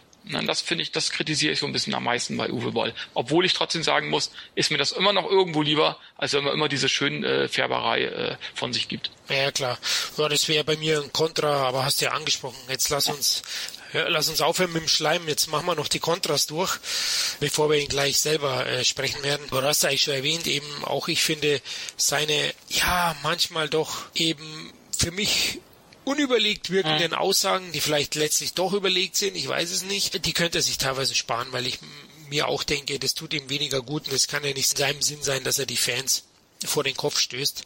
Denn auch, da werden sicher auch einige abspringen. Ne? Also jeder lässt sich das nicht gefallen und folgt dir dann weiterhin blind und sagt, die nächste Aktion unterstütze ich aber wieder. Ja, das wird natürlich dann schwierig. Ja. Also äh, das ist klar, dann schade, schießt man sich manchmal selbst ins Bein. Ne? Aber trotz alledem mag ich seine ehrliche Art und Weise. Und er soll auch weiterhin auf den Tisch hauen. Aber man muss es eben halt manchmal so ein bisschen die Handgranate lieber im Rucksack stecken lassen und dann lieber ein Taschenmesser rausholen. Da hast du absolut recht. Ja. Ich finde auch seine ehrliche Art ist mir absolut sympathisch und ähm, er ist sehr direkt und äh, er macht unverblümte Aussagen. Also die Warte gibt's bei ihm nicht. Der, der tut Stacheldraht rum um seine Meinung und dann ja, ja. wirft er sie seinen Kritikern oder den Fans vor die Füße. Aber eben Zurückhaltung wäre halt manchmal wünschenswert aus meiner Sicht. Ich bin nicht Uwe Boll, aber ich würde es mir manchmal wünschen für ihn. Auf jeden er, Fall, auf jeden Fall. Dass er weniger zur Zielscheibe wird. Ich denke, wer mag das schon, auch immer gehettet werden. Ich denke, er steht da schon drüber und er kann viel vertragen, aber es muss ja nicht immer unnötig sein. Und das ist es eben manchmal. Ja, aber manchmal so nötig, klar. Genau, aber vielleicht ist es ja auch so, wie du vorhin gesagt hast, mit den 1,6 Millionen Aufrufen bei YouTube von seinem Video, dass seine polarisierenden Aussagen oder Wutausbrüche auch mit Bedacht geäußert werden. Können wir ja nachher mal fragen. Das können wir mal fragen. So bleibt aber erst, erst so, äh, so ein bisschen zum Schluss. Also Obwohl ich glaube, da hat er gar kein Problem mit mit der Frage, glaubst du? Ja, so würde er weiterhin im Gespräch bleiben zumindest. Ne? Also man sagt ja immer, äh, Publicity, schlechte oder gute gibt's nicht, Hauptsache Publicity. Das ist einfach so. Ne? Und ich hoffe wirklich, äh, hat er angekündigt, dass dann Rampage 3, wenn er den jetzt selber finanzieren sollte, muss oder muss, dass es auch sein letzter Film ist. Er hat jetzt auch ein Restaurant gekauft in Kanada oder leitet ein Restaurant oder ist da eben halt derjenige, der das Sagen hat. Das sind ja eben halt Indikatoren, dass man sagt, er wird sich jetzt irgendwo ein neues Standbein schaffen und der Filmindustrie dann irgendwann noch den Rücken kehren. Zumindest als Regisseur. Das vermute ich auch. Also das wird so vermutlich kommen. Ob wir sowas herauskitzeln können bei ihm, weiß ich nicht, aber könnte sein. Was ich noch sagen wollte, was ich negativ sehe, ist, dass sich Boll eigentlich aus meiner Sicht zu lange mit belanglosen und oftmals enttäuschenden Videospielverfilmungen aufgehalten hat. So hat er sich scheinbar eben filmisch gesehen erst sehr spät entwickelt, weil er hat sich so lange aufgehalten. Klar, wie du schon erwähnt hast, Money, ja, ich weiß, ein George Miller für Mad Max 4, super Film, Herzensangelegenheit, davor musste er die Auftragsarbeit Happy Feet 2 machen. Ein ähnlicher genau, Fall passt ja gar nicht, eigentlich. Ja, manchmal ist es so. Ja. Wenn man das dann auch weiß, wenn er es ehrlich sagt, dann finde ich es schon wieder sympathisch, ja, wenn man sagt, nee, du Leute, ich, ich habe halt auch ein gewisses finanzielles Standing gebraucht, um eben auch Wunschprojekte erfüllen zu können. Vielleicht war es so, aber als erstes als Fan sieht man nun mal die fertigen Produkte und da denke ich mir schon, mei, vielleicht hätten es auch mal fünf oder, oder sechs Videospielverfilmungen gereicht und dann hätte ein Rampage kommen sollen, ein Darfur vielleicht und nicht eben zehn Jahre lang fast.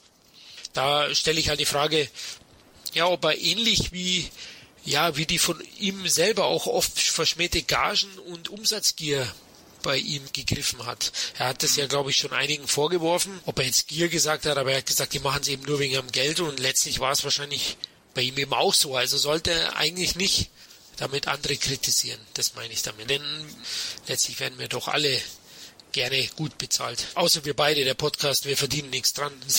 Für Fans vom Fans. Richtig, genau so sind wir. Und weil es Spaß macht. Es macht Spaß. Genau. genau. Aber da sage ich auch, Vielleicht hat er zu lange auf, auf den Umsatz geschaut und jetzt ist er natürlich nicht mehr in der komfortablen Situation, das Geld zusammenzubekommen für Wunschprojekte. Ja? Und seine Videospielverfilmung greifen jetzt auch nicht mehr, jetzt ist es eben schwer und kann auch mal frustrierend werden, wenn dann die Fans ihm nicht unterstützen oder nicht genügend unterstützen. Ja, klar gerade jetzt wird es ja interessant eigentlich. Jetzt wäre ich schon mal interessiert oder würde ich schon mal äh, gerne sehen, was er denn so als nächstes machen würde. Ne? Wahrscheinlich kommen auch wieder so ein paar Auftragsarbeiten würden dann wieder kommen.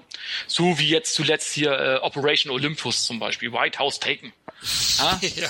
Das sind so Filme, wo ich sage, pff, das waren Auftragsarbeiten, ja. Aber ähm, ich bin eben halt so gespannt, wenn eben halt hin und wieder so Filme wie Rampage oder, oder Darfur rauskommen, dann kann er gerne weitermachen. Sehe ich genauso. Also da wäre ich auf jeden Fall dabei. Also mich hat er als Zuschauer, der ja. liebe Uwe. Und ich gucke mir trotzdem immer noch gerne Blood Rain und so weiter an. Und ich stehe dazu. Ja, da, da bist du allein. Mit mir nicht. Blood Rain mag ich. Ich mag Blood okay. Rain und ich mag auch so ein paar andere noch. Ich mag Alone in the Dark. Das mag wohl einigen äh, Videospieltypen oder Fans jetzt wirklich wehtun, die sagen, ey, Kevin, der hat keine Ahnung, der hat das Spiel nie gespielt. Ja, wie kann man das so verfilmen? Ne? Aber ganz letzten Endes, ich fand ihn nicht schlecht. Ich fand auch die Effekte nicht schlecht. Also, er hat mich unterhalten. Ja, die Effekte waren eigentlich immer noch nehmbar, sag ja, ich mal so. Ja.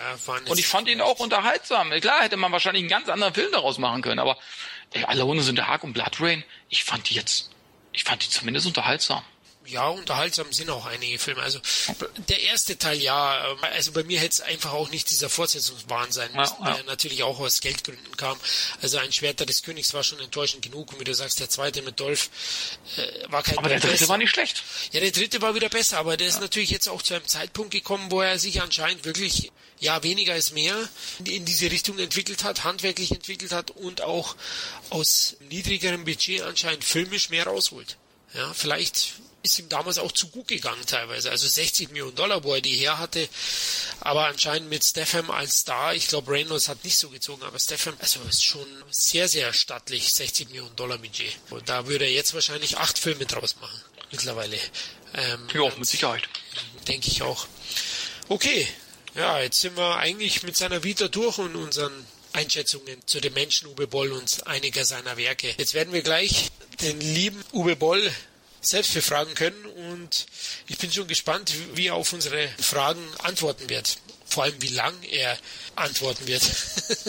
auf jeden Fall. Also ich denke, Woll, der ist sich nie so schade, auch mal ausführlich zu antworten. Das finde ich auch absolut richtig. Finde ich auch toll. Und ich glaube, wir haben auch diesmal Fragen, die nicht so oft gestellt werden. Ich habe einfach mal ein bisschen so verglichen bei anderen äh, Podcasts und, und Interviews, wo dann oft auch äh, immer die gleichen Fragen gestellt werden. Ich glaube, wir haben eine gute Mischung auch mal aus Fragen, die nicht so häufig gestellt werden. Ich denke auch, wir haben es zumindest versucht, ihm auch Sachen zu fragen, die er nicht schon 100 Millionen Mal geantwortet hat. Natürlich wird es ein paar Fragen geben, aber wir werden auch versuchen, ein bisschen ihn zu kitzeln bezüglich dem aktuellen Skandal, den er verursacht hat im Netz. Ja gut, Kevin, dann legen wir los. Da klingelt auch schon das rote Telefon. Das wird wohl der Uwe sein? Ui, ui. Hallo Uwe, schön, dass du uns zugeschaltet bist. Servus. Uwe, kann ich dich duzen oder? Ja, ja, kein Problem. Super. Mit oder ohne Kamera? Nee, ohne Kamera, das passt. Gut, alles klar. Okay, ich freue mich auch übrigens, dass es geklappt hat. Super. Und ja, Kevin, du wolltest noch ein bisschen was sagen. Wie gesagt, ich, ich freue mich auf jeden Fall, dass es geklappt hat. Und wir haben einige Fragen. Ich hoffe, dass wir viele davon schaffen werden. Und wie gesagt, ich bin wirklich sehr gespannt auf die Antworten und freue mich wirklich sehr. Kein Problem. So, dann legt los. Okay, dann äh, fängt der Florian am besten mal an. Ja, Uwe, es gibt eindeutig zu wenig Genrefilme aus Deutschland, weil diese einfach nicht oder selten gefördert werden. Und wenn, dann werden sie privat finanziert. Was zur Folge hat, dass größtenteils nur noch belangloses Zeug an die deutschen Zuschauer vorbeiproduziert wird. Fördergelder in Millionenhöhen werden verbrannt, von denen kaum etwas zurückgezahlt wird. Wie findest du dieses altertümliche und ungerechte deutsche Fördersystem? Ja, ich habe es ja schon öfter äh, in der Öffentlichkeit auch gesagt, dass äh, ich von dem deutschen Fördersystem nichts halte, weil es eben durch und durch äh, korrupt ist. Und es ist im Endeffekt auch, ähm, sagen wir mal, mittlerweile nur eine Arbeitsbeschaffungsmaßnahme für die Leute, die da arbeiten. Ja, wenn man immer in der Presse liest, es werden drei bis 400 Millionen im Jahr äh, an Fördergeldern äh, vergeben, dürfen wir nicht vergessen, dass dann nochmal äh, 5, 6, 700 Millionen äh, Kosten äh, zusätzlich draufkommen, die nämlich die ganzen äh, Beamtenärsche kriegen, die da äh, in diesen Gremien sitzen, ja, und die äh, äh, diese Sachen, diese Gelder verwalten. Und die kämpfen natürlich um ihren Job, um ihre schönen Reisen nach Cannes äh, und zu den ganzen Filmfestivals, wo sie auf Steuerzahlerkosten hingurken und in den besten Hotels wohnen. Das ist alles zum Kotzen, auf gut Deutsch gesagt, und verhindert natürlich auch in Deutschland jede, äh, jeden Genrefilm auch. Ne? Also man sieht ja auch die Sachen, die gefördert werden, von Wim Wenders bis Daniel Levy, äh, die Tom Tickwer. Es gibt so 50 Leute, die kriegen regelmäßig Geld und teilen sich diese 400 Millionen im Jahr auf und werden davon reich. Und äh, die ganzen anderen, die um jede Mark kämpfen, äh, ich kriege so viele E-Mails von, von Leuten, die eben Genrefilme machen und so weiter und dann wirklich mit 50.000, mit 100.000, mit 150.000 versuchen, diese Filme zu machen. Und äh, die können natürlich auch nicht äh, wettbewerbsfähig produzieren. Das klappt einfach nicht, äh, mit dem Geld, was die haben, ja. Und die deutschen Arthouse-Filmer haben dann zwei, drei Millionen Euro, um ihre äh, gequirlte Scheiße da zu filmen, ne? Und, und äh, haben dann natürlich die guten Schauspieler, haben gute Kameraleute, ne? Äh, und so weiter, ja. Also handwerklich sind die Filme oftmals gar nicht so schlecht, aber eben äh, nur deswegen, ja. Und, und äh, ich bin jetzt, wo ich wieder in Deutschland bin, seit Juni, gucke ich so was weiß ich, Montagskino, Mittwochskino, da kommen ja so deutsche Problemfilme und die sind einfach scheiße. Ganz ehrlich, also so die, die, die, da sind belanglose Handlungen, äh, die alle mehr oder weniger äh, lächerlich sind. Ja, immer dasselbe, Einheitsbrei quasi, ne? Und das, das ist einfach mal auch der Mut für, für Genre. Ich sag mal, der Mut ist ja da, aber einfach die Kohle nicht, letzten Endes, für die richtigen Leute, oder? Ja, ganz genau, weil auch die Leute, es wird natürlich nichts ausprobiert. Ne? Die Leute, die Leute, die immer Förderung kriegen, kriegen es dann wieder. Mhm. Ne? Und äh, ich habe letztens diese Beweihräucherungen alle gelesen äh, über Wim Wenders, der jetzt 70 geworden ist. Ne? Und äh, ich bin fest davon überzeugt, dass äh, im Endeffekt Wim Wenders, sag mal, wenn er keine Filmförderung gekriegt hätte äh, und, und hätte sich am Markt finanzieren müssen, äh, hätte der zwei Filme in seinem ganzen Leben gedreht. Ne? Und jetzt sitzt er da, was weiß ich, er Sommersitz in Italien und so, hat, hat Kohle ohne Ende, obwohl seine Filme insgesamt eher alles Flops waren. Ne? Also, weil er eben immer butterweich gefallen ist. Es gibt Leute, die haben sich noch nie irgendwie äh, gekauft, um in Cannes oder bei solchen Filmfestivals in der Jugendherberge zu wohnen, um dabei zu sein und so, weil sie immer auf Staatskosten äh, eingeladen werden. Ne? Und das ist ja so, sich so ein selbstreflektierendes System. Ist ja auch so, dass nur die geförderten Filme kommen dann auch international in diese Filmfestivals rein. Die anderen werden überhaupt gar, gar nicht von diesen, von diesen Juries äh, sich angeguckt. Ja, das ist schon eine traurige Wahrheit, muss man schon leider sagen. Und darum schimpfen wir auch immer alle. Äh, es kommt nichts aus Deutschland, es kommt nichts aus Deutschland. Ja, kann ja auch nicht wirklich was kommen, oder? Nö, ich meine, aus Deutschland kommen ja Filme, aber äh, Filme, die eben im Ausland meistens wirklich absolut keiner sehen will. Mhm. Okay, dann habe ich jetzt nochmal eine andere Frage. Und zwar, als das Medium DVD aufkam, gab es mehr Nachfrage als Produkte, was das Filme produzieren interessant, da lukrativ machte. Jetzt ist es quasi umgekehrt. Haben kleinere Filme überhaupt noch eine Chance, sich auf den immer härter umkämpften Markt durchzusetzen? Zum Beispiel durch neue Vertriebswege? Nee, das ist ja das Problem. Der DVD-Markt ist auch schon wieder äh, zugrunde gegangen, weil eben alles online ist und weil äh, grateriert wird, bis der Arzt kommt. Und äh, von daher äh, ist, äh, ist mit Film eigentlich im Moment kein Geld zu verdienen, ne? weil eben diese Online-Dienste äh, von iTunes angefangen und dann eben auch Netflix und diese ganzen Dinge, die zahlen einfach viel zu wenig. Wir haben letztens haben wir mal zusammengesessen, haben gedacht, da habe ich so alte Unterlagen noch in der Hand gehabt und man muss sich mal überlegen, mein Film das erste Semester 1995, der kam noch auf VHS in die Videothek. Und den hat UIP damals für 139 Mark pro VHS-Kassette an die Videotheken verkauft. Mhm. So, wenn man dann überlegt, damals war in Deutschland waren Live-Videotheken an jeder Ecke. Ne? Ja. Also äh, ich kann mich auch noch gut dran erinnern und so. Ja, und das ist einfach alles vorbei. Kaufmarkt wird immer mehr eingeschränkt. Man hat so ein bisschen Amazon und, und, und so weiter und dann hat man eben äh, Mediamarkt und so weiter, aber die haben eben auch immer weniger äh, Platz, was sie einem geben, ne? weil die lieber 50 äh, Dinger mit Avengers vollstellen und, äh, und dann eben mit Rampage oder so, äh, das steht dann irgendwo unter R, unter ferner liefen als dritte DVD insgesamt äh, sehe ich sehr negativ. Also es, es, es, ist wirklich so, ich kriege ja unglaublich viel Kontakt auch zu Filmern und, und Jungfilmern und so weiter. Und äh, ich weiß nicht, was ich denen noch empfehlen kann. Ich muss nur mal meinen Hund rausschmeißen, der dämlich hier rumkläfft. Daisy, was willst du denn? Dann hau auch ab, ey. Ich weiß jetzt, jetzt rein will oder raus will. So. Ja, aber das ist ja auch so, äh, ich meine, wir sind ja selber Videothekenliebhaber, der Florian und ich, ne? Also wir sind ja wirklich auch Sammler und so weiter. Aber was soll noch nach Blu-ray kommen oder nach DVD äh, an, an anfassbaren Medien?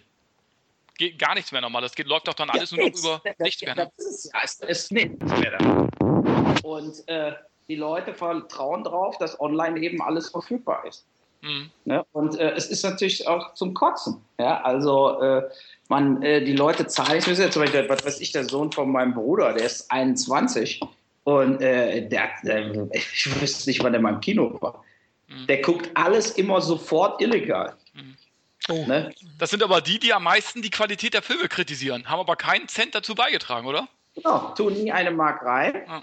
sind dann aber oft auch natürlich genau die, die, äh, äh die, die Zielgruppe von äh, jetzt zum Beispiel äh, Rampage. Ne? Also viele Filme, die ich gemacht habe und so weiter, sind eben absolut, äh, sagen wir mal, auch prädestiniert für die illegalen Downloader. Mhm. Das stimmt, ja, genau. So ist es. Ja.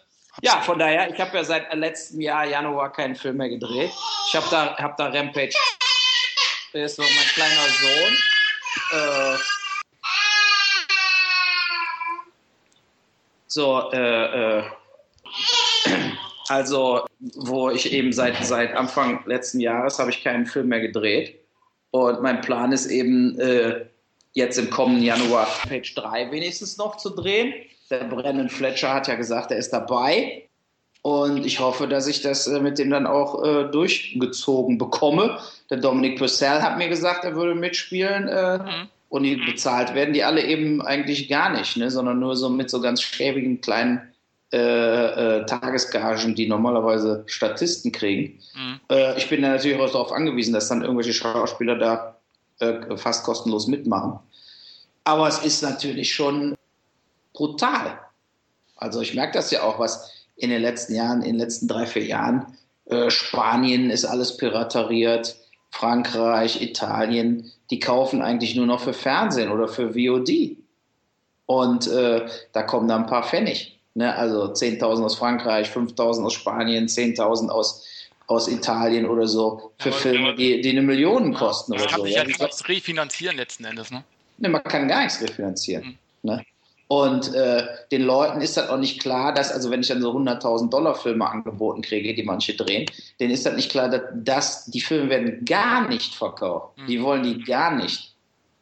Ne? Also äh, ich rede jetzt wirklich von Filmen, auch wo Cast drin ist, wo, was weiß ich, wenn ich jetzt irgendeinen Thriller drehe und Christian Slater spielt die Hauptrolle, kriege ich 10.000 aus Spanien. Puh. So sieht's aus. Ja, so und, und für irgendeine Scheiße, äh, die ich jetzt gedreht habe mit meinen Kumpels in Englisch, also ich meine, solche Filme kriege ich jeden Tag hier angeboten, äh, kriege ich eben nichts. Mhm. Gar nichts. Mhm. Ne? Und das ist schon sehr deprimierend und ich hoffe auch, dass irgendwann jetzt, also meine Hoffnung ist im Prinzip die Zukunft, dass, die, dass in der Zukunft äh, Netflix und Konsorten, äh, wenn sie dann schon den Markt beherrschen, auch fairer zahlen und mehr Geld bezahlen. Ja, muss ja, also, weil das Medium, anfassbare Medien äh, sind ja letzten Endes äh, auf dem absteigenden Ast. Also muss es ja so. Oder wenn nicht, dann ist es eigentlich vorbei, oder? Ja, also das ist halt eben, Netflix hat ja am Anfang aus dem Vollen schöpfen können. Ne? Mhm. Die haben natürlich ganze Libraries gekauft. Die sind dann zu MGM und so gegangen, haben gesagt, hier, wir kaufen euch 1000 Filme ab und geben euch pro Film äh, 10.000 Dollar. Mhm. Ne? So, da ist ja für, dann trotzdem richtig Geld. Aber wenn man eben jetzt individuell äh, danach jetzt, also jetzt ist dieser erste Schub ja vorbei und Netflix kauft natürlich für viel Geld die teuren großen Filme, die dann schon meistens eben durchgeschleust wurden durch Kino, Video, Blu-ray und auch äh, richtig Pay-per-View. Äh, dann kauft die Netflix und zahlt da trotzdem noch ein paar hunderttausend pro Film. Mhm. Ne, so, also, aber danach diese Independent-Filme, die eben gar nicht ins Kino gekommen sind, die äh, eben, äh, also als Beispiel mal äh, Rampage 2, da zahlt dann Netflix für USA 50.000. Ne? Und äh, das ist eben auch, äh, äh, wie will man damit Filme refinanzieren? Wie will man damit einen Film finanzieren? Mhm. Ne, da krieg, kann man auch, wenn man Glück hat, kommt noch Showtime und Showtime kauft die, kauft die Kabelrechte und es sind dann nochmal 20.000, aber mehr nicht. Mhm. Kleine Sekunde, immer Telefon, ist ja alles live hier. Hallo, Boll. Ja, hallo. Ich habe gerade eine Skype-Konferenz. Äh, kann ich Sie danach sofort zurückrufen? Dann müssen mir nur die Nummer kurz geben. Ja, kann ich ja, habe ich ja hier Festnetz. Ja. Ja. Alles klar. Alles klar. Gut, ich melde mich gleich. Ja, tschö. Ja, ich habe heute äh, äh anderthalb Stunden mit so einem Apple-Typ am Telefon verbracht, weil mein scheiß Mail-Programm nicht mehr funktioniert. Ja, und jetzt sah aus, als ob alles funktioniert, aber hab, ich habe dann gemerkt, es geht keine E-Mail mehr raus. Ah. Ich habe die E-Mails alle empfangen, aber es ging überhaupt, ich habe dann mal an mich selber eine E-Mail geschickt zum Testen. Es kam überhaupt nicht, also es kam nie an. Und äh, muss also jetzt quasi immer in meinen AOL und, und Gmail-Account überhaupt reingehen, um überhaupt äh, eine E-Mail rauszuschicken. Ah. Und er dachte, habe ich ihm eine E-Mail, er soll mich nochmal anrufen. Das hat er gerade gemacht. Naja, gut, wir machen erstmal weiter. Okay, gut. Ich hätte auch noch mal eine Frage. Hm, du bist ja seit über 20 Jahren erfolgreich im Geschäft und konntest dich mit deinen eigenen Produktionen behaupten. Dein bisher aufwendigster und teuerster Film, Schwerter des Königs, ging aber an den Kinokassen unter. Woran lag es deiner Meinung nach? Äh, ich meine, insgesamt äh, lag es meines Erachtens äh, dran, dass wir in den USA keinen richtigen Major-Kinostart äh, bekommen haben und äh, äh, das war eben damals, sagen wir mal, eine Situation, das war mit der größte, teuerste Independent-Film, der je gedreht wurde. Und äh, wir haben aber eben, äh, bevor wir den gedreht haben, äh, keinen äh, Major gehabt, der sagt, wir bringen den Film dann auch groß in den USA ins Kino, weil das ist ja auch ein Investment dann von 30 bis 40 Millionen, um so einen Film groß in Amerika ins Kino zu bringen. Ja. So, und äh, ja, und das ist dann eben nicht passiert. Ne? Und äh, der wurde dann unabhängig äh, quasi ins Kino gebracht, wurde dann zwar auf Fox äh, im Video-TV-Bereich äh, vermarktet, aber äh, sonst auch nichts. Und das, ja, das war das Ende. Lag es ja Marketing letztlich. Ach, absolut. Also, weil man muss ja auch mal, wenn man sich mal die Sache so wirklich anguckt, da sind so viele Sachen drin, die wo man wirklich sagen muss, warum soll dieser Film kein Erfolg sein? Also meines Erachtens hätte der Film äh, sehr gut in den USA auch im Kino laufen können. Die äh, Jason Statham-Filme waren alle erfolgreich und äh, gerade zu dem Zeitpunkt, mittlerweile ist ja Jason Statham auch fast äh, so ein bisschen den Bach runtergegangen. Also meines Erachtens ist das echt äh, eine Sache gewesen, wo man sagen muss, wenn er richtig ins Kino gekommen wäre, wenn die Trailer überall gelaufen worden wären, dann wäre der Film auch äh, bei weitem erfolgreicher äh, im Kino gelaufen. Ist er aber nicht, kann man sich jetzt nichts mehr verkaufen. Und äh, von daher muss man damit jetzt einfach so, so leben, wie es ist. Ne? Ja, aber wie gesagt, aber äh, auch technisch fand ich den super und auch der weitere Cast, war ja nicht nur Statham, war ja wirklich top. Eigentlich waren ja alle Gegebenheiten äh, oder für, für einen Erfolg sozusagen gegeben. Also alle. Äh, genau. Und, und eben auch schlechtere Filme, jetzt nehmen wir mal Golden Compass oder so, ja.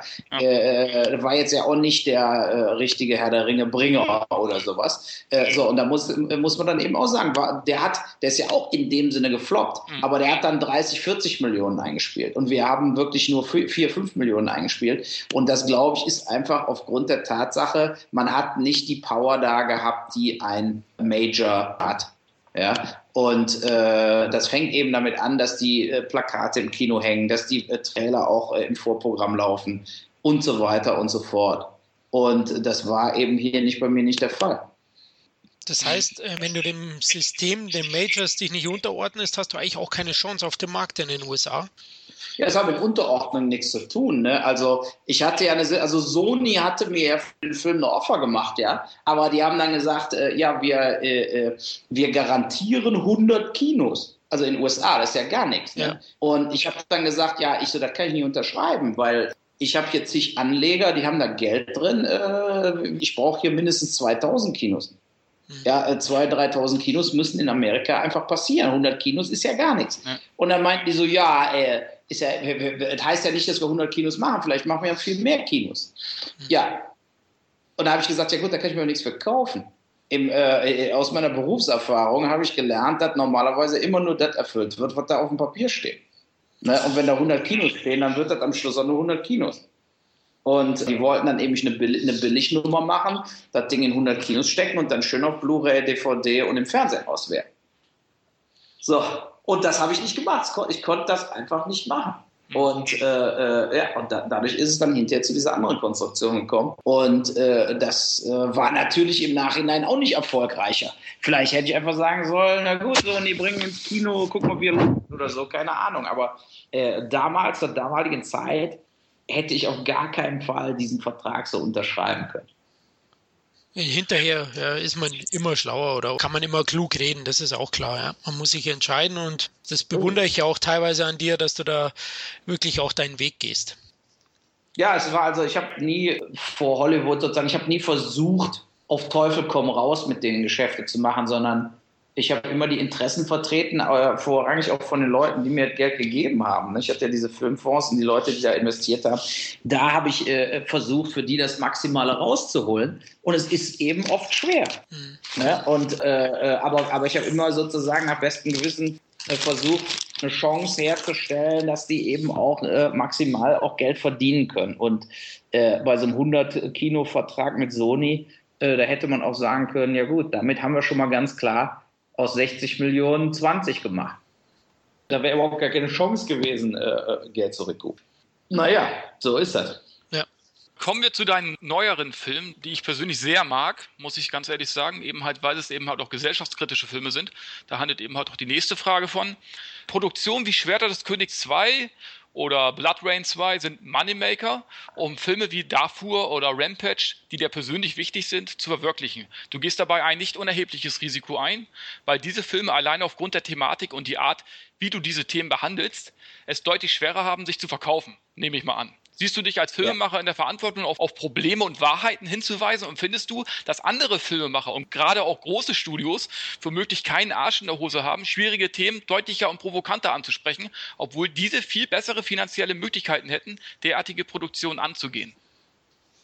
Ja, ich meine, das ist natürlich ein ganz genau der Punkt, den ich, den ich ja auch jetzt seit, seit Jahren verfolge ich äh, bin fest davon überzeugt, dass meine Sachen wie on Wall Street und so weiter, also viele Sachen, die ich gemacht habe in den letzten Jahren, äh, bringen einfach weltweite Probleme auf den Punkt mhm. und sind mit die einzigen wirklichen unabhängigen Filme.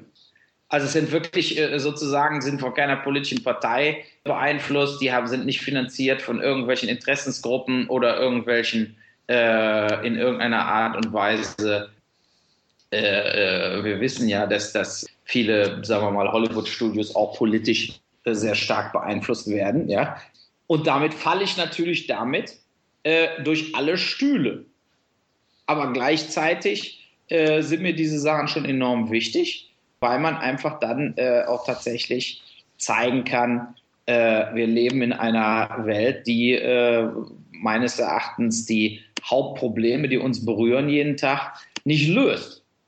Mhm. Ne? Also wir, wir sind sozusagen in allen Belangen äh, die ganze Zeit drucksen wir um äh, wichtige Entscheidungen für die Zukunft herum.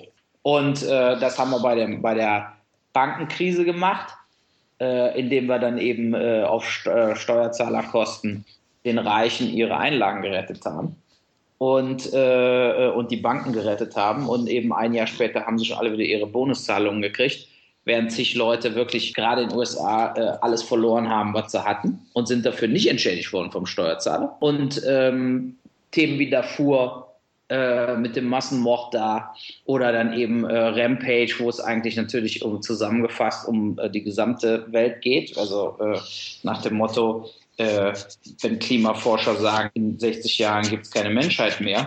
Und wir agieren wie, die hätten gerade gesagt, in 600 Jahren gibt es keine Menschheit mehr. Mhm. Ne, also das ist ja so, wir, wir drucksen einfach, einfach drumherum Probleme äh, sozusagen ins Gesicht zu sehen und zu sagen, so geht's eben nicht. Okay, naja. Gut, wollen wir zu Hollywood zurückkommen, oder? Ich habe da auch noch eine Frage, weil da bist du ja mega Experte und du hast es ja geschafft, sämtliche Hollywood-Größen in deinen Filmen zu versammeln. Und wie ist dir das gelungen und mit welchen Schauspielern hattest du die besten beziehungsweise die miesesten Erfahrungen? Ja, wir sind oft also an äh, Schauspieler gekommen, relativ spät, ähm, wo wir, wo eben schon feststand, wir drehen den Film und haben dann die Agenturen angerufen und gesagt, hier, wir drehen jetzt den und den Film voll finanziert. Äh, wir sind auch fähig, das Geld für den Schauspieler sofort auf ein Kautionsbuch zu zahlen, auf ein Kautionskonto zu zahlen. Und dann wachen die Agenturen auf.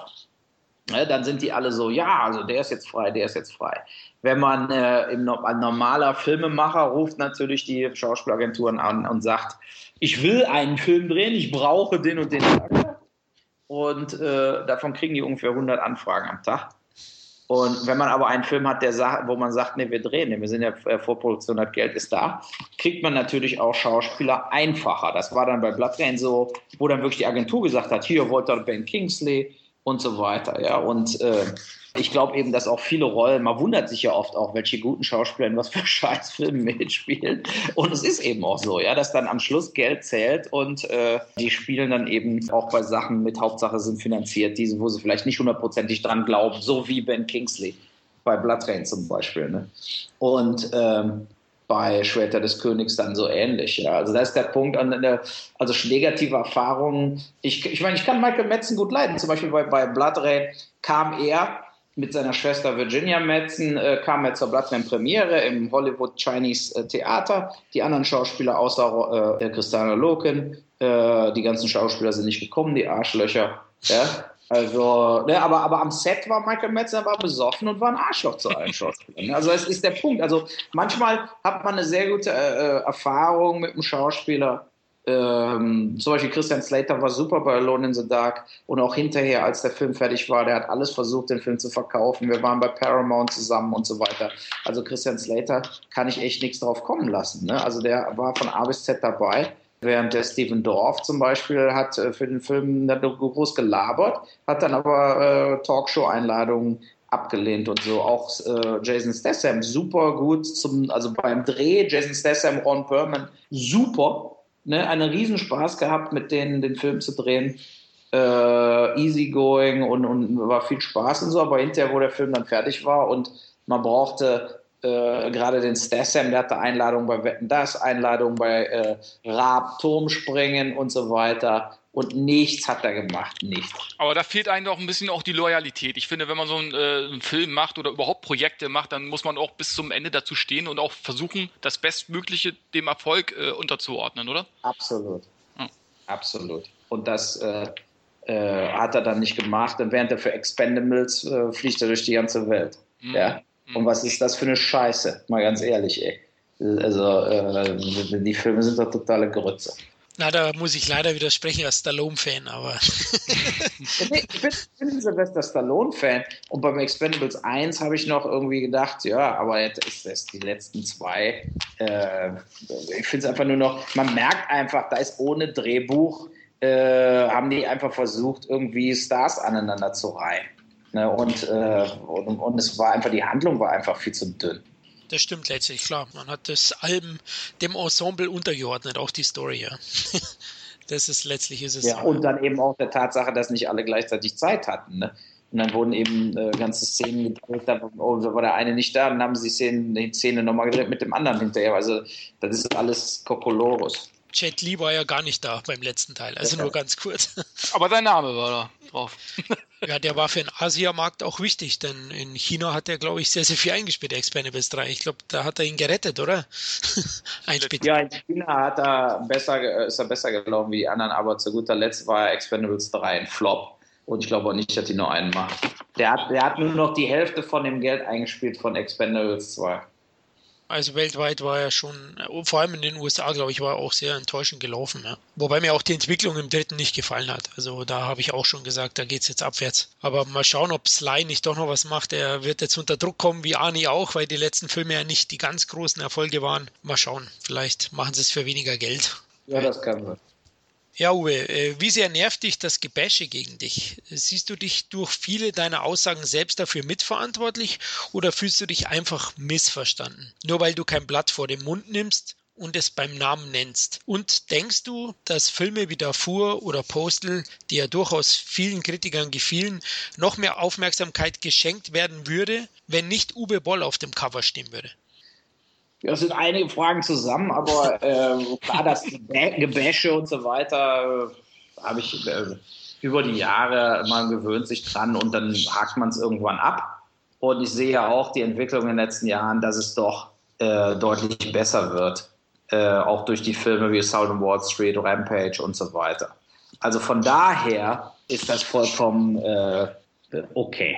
Ja, also damit kann ich jetzt leben. Und wer die neuen Filme sieht und sagt, die sind schlecht, dem kann ich auch nicht helfen.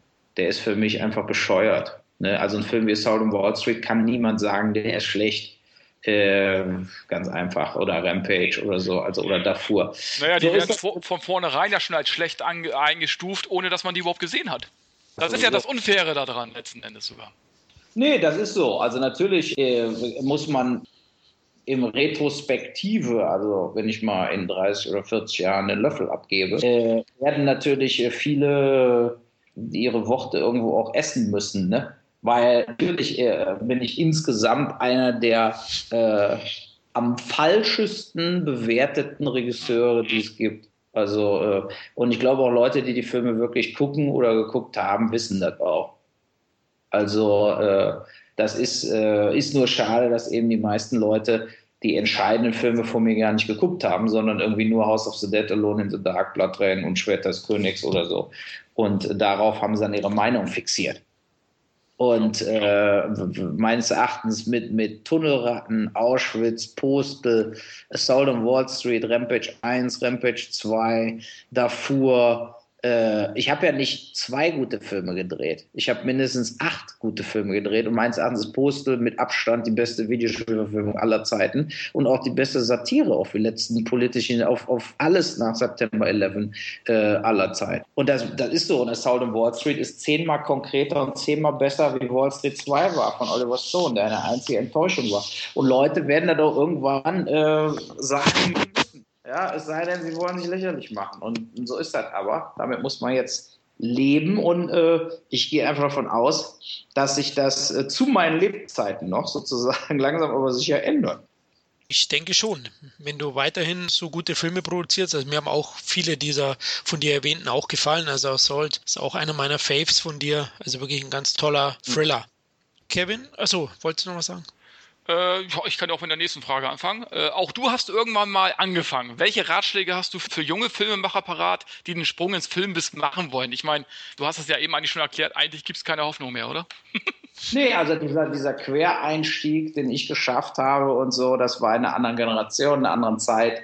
Jetzt muss man sich beim Fernsehen hochdienen oder versuchen irgendwie, äh, was weiß ich, äh, erstmal als äh, ja, Assistant oder so zu arbeiten für eine existierende TV-Show, wo man lernen kann. Und dann muss man versuchen, sich irgendwo hochzuarbeiten, denke ich, ist, das ist die, weil die Großen bestimmen eben, was passiert. Also lieber bei Fox oder Universal oder so hocharbeiten, als zu glauben, ich kann es unabhängig schaffen, weil man einfach ausgeblockt wird damals, äh, äh, was weiß ich, 1991, wo ich äh, ersten Film gedreht habe, German Fried Movie, da, äh, was weiß ich, wir haben zehn Kinos angerufen und drei Kinos haben den gespielt. So ein 60.000 Mark Trashfilm und haben einfach gesagt, klar, den setzen wir mal eine Woche ein. Das kann man alles heute gar nicht mehr. Ne? Dann sagen alle, ja, wieso? Wer bringt den denn ins Kino? Wo ist der Vertrieb? Wo ist der Verleih? Wie viel Geld für Werbung wird ausgegeben? Vergiss. Und früher haben Kinos ein Plakat an der Wand gehängt haben den Trailer zu drei Wochen gezeigt und haben den Film eingesetzt. Und das passiert einfach alles gar nicht mehr, weil die Leute sowieso nur noch ins Kino gehen bei den Sachen, wo sie 100 Mal einen TV-Spot von gesehen haben. Ja, stimmt. Ja, das ist oft so. Uwe, welche Vorbilder hattest du in filmischer Hinsicht als auch für deinen Lebensweg? Ja, ich bin natürlich auch mit äh, öffentlich-rechtlichem Fernsehen groß geworden, habe viele der Klassiker gesehen, von daher so William Wyler, Howard Hawks, John Huston, John Ford, Orson Welles, also die klassischen Regisseure. Ich habe viele Western geguckt und eben diese Klassiker. Und die waren sicherlich auch erstmal so meine Vorbilder. Und ähm, dann hinterher Martin Scorsese, die frühen Oliver Stone-Filme. Das war dann eben so dieses mehr so politische Kino der 70er und 80er. Coppola natürlich mit der Pate, mit Apokalypse Now und solche Sachen. Das ist so äh, die Sachen, die mich wirklich am Anfang so wirklich geprägt haben. Ja, das kann ich nur verstehen. Also es sind ja die klassischen Filme, die klassischen Vorbilder. Ja, die meisten ja wissen, ne? die die gar nicht mehr kennen.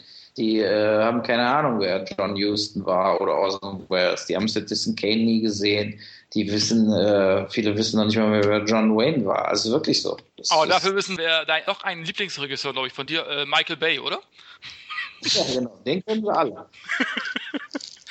Das ist aber eben so. Das ist, äh, Film, äh, äh, Geschichten erzählen ist weg. Und äh, deshalb bin ich auch so ein Gegner geworden gegen diese ganzen Eventfilme. Ne? Mhm. Ich habe früher gegen so Filme überhaupt nichts gehabt. Ich habe mich auch auf Krieg der Sterne gefreut. Oder so. Ja, also ich war auch da in den, aber da gab es eben nur fünf Computereffekt gesteuerte Megafilme pro Jahr. Als der erste Jurassic Park kam, als E.T. kam, so die frühen Spielberg-Filme oder so.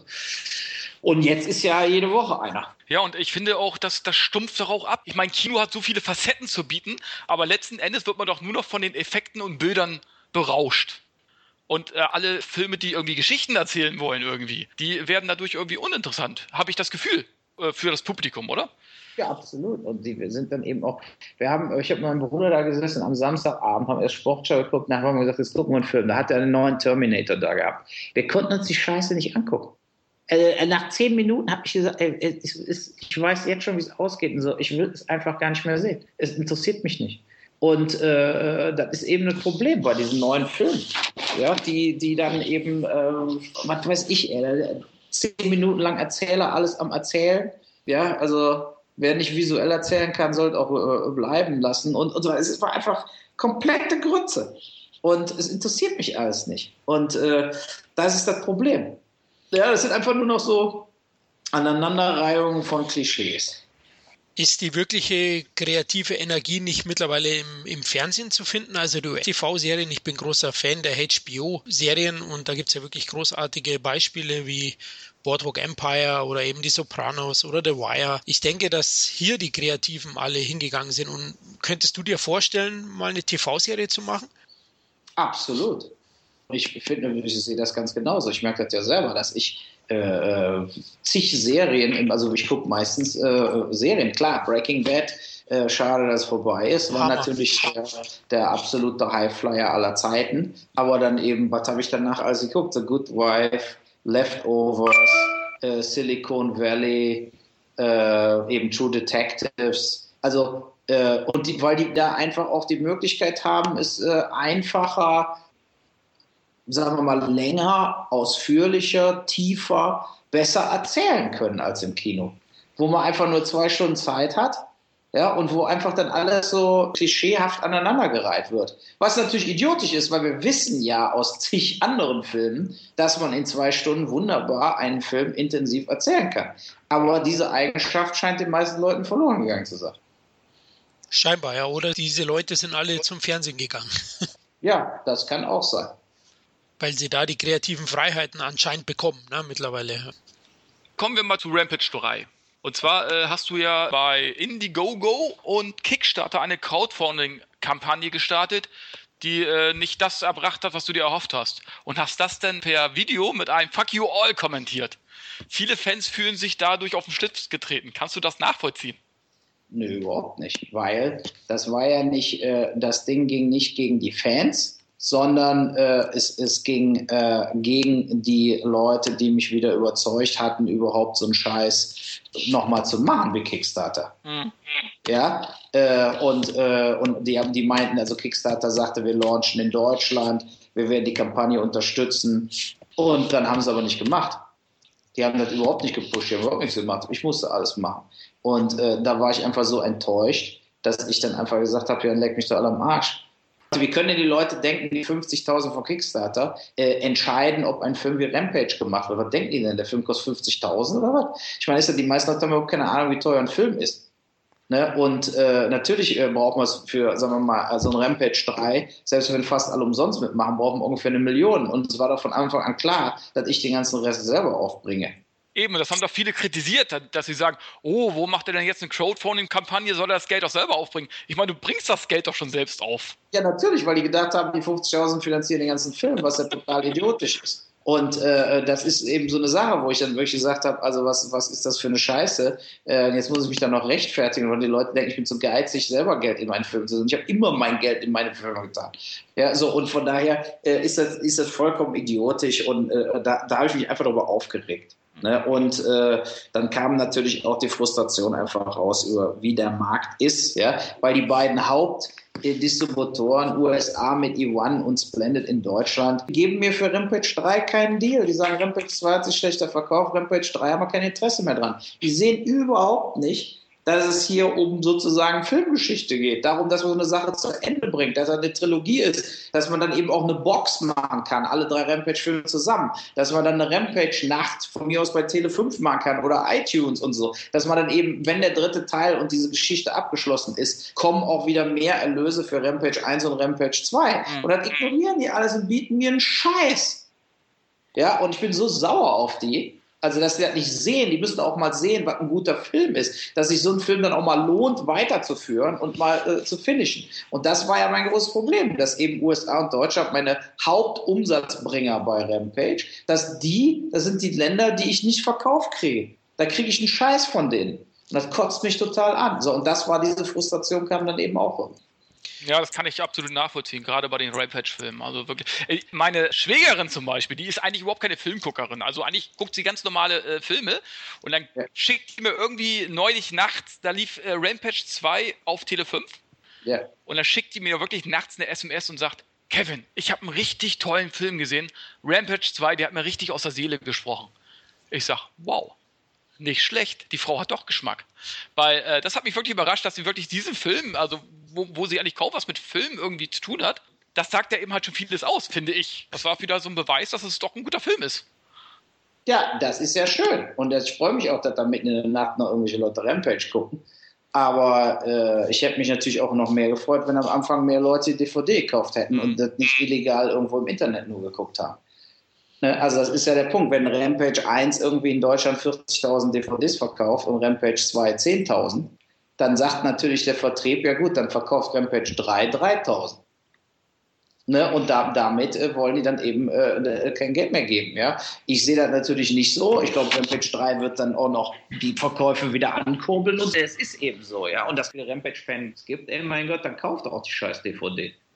Was sagst ja? du eigentlich dazu? Äh, bei Rampage 1 hat die deutsche Zensur ja auch zugeschlagen und das komplette Ende ja verändert. Was sagt man da als Filmemacher zu? Ich meine, äh ja, unfassbar. Das war also so, ich hatte mich im ganzen Leben äh, noch nie so geärgert wie darüber. Äh, das ist ja Kulturzensur gewesen. Ne? Zu sagen, der Bösewicht muss verhaftet werden, ist ja wohl der Gipfel. Ja, ich, was, was hat denn das mit Zensur zu tun? Das war keine Pornografie und das war nicht gewalttätig.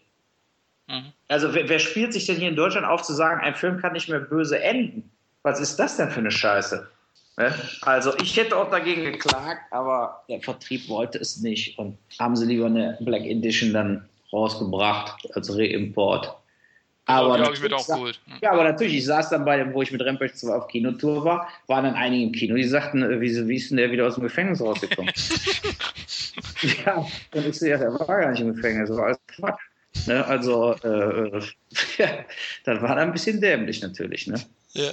Ich habe auch noch eine Frage. Ähm, hast du eigentlich dem Video, wo du Fuck You All gesagt hast, hast du da Werbung draufgeschaltet? Weil bei 1,6 Millionen ja, habe ich vergessen. Ah.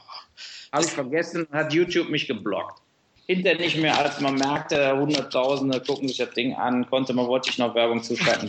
Okay, ah, ich dachte schon, dass das ein Schachzug von dir gewesen wäre. Dann hättest du ja Rampage fast so finanzieren können bei den Mengen. Nee, aber 2 Millionen YouTube-Klicks kriegt man trotzdem nur 2000 Dollar. Ah ja, okay. Ich hätte gedacht, ein bisschen mehr. ähm, ich habe auch noch eine Frage zu Rampage 3, weil wir gerade schön drin sind. Äh, Rampage 3 wird es ja jetzt definitiv geben, habe ich so verstanden. Und was kannst du uns über den Abschluss der Trilogie verraten und über die allgemeine Aussage, deine Intention zu den Rampage-Filmen? Gut, ich will ja nicht viel verraten, weil eben Rampage auch immer sehr viele äh, Twists und Turns hat, ne, wo man überrascht wird, wo man nicht weiß, wie es weitergeht. Aber natürlich der, der, die Faktlage ist, es ist der letzte Teil. Da äh, muss es natürlich A nochmal richtig rund gehen. Also er geht dann also nach Washington, so wie er eben auch äh, das angekündigt hat, um äh, Washington Platz zu machen.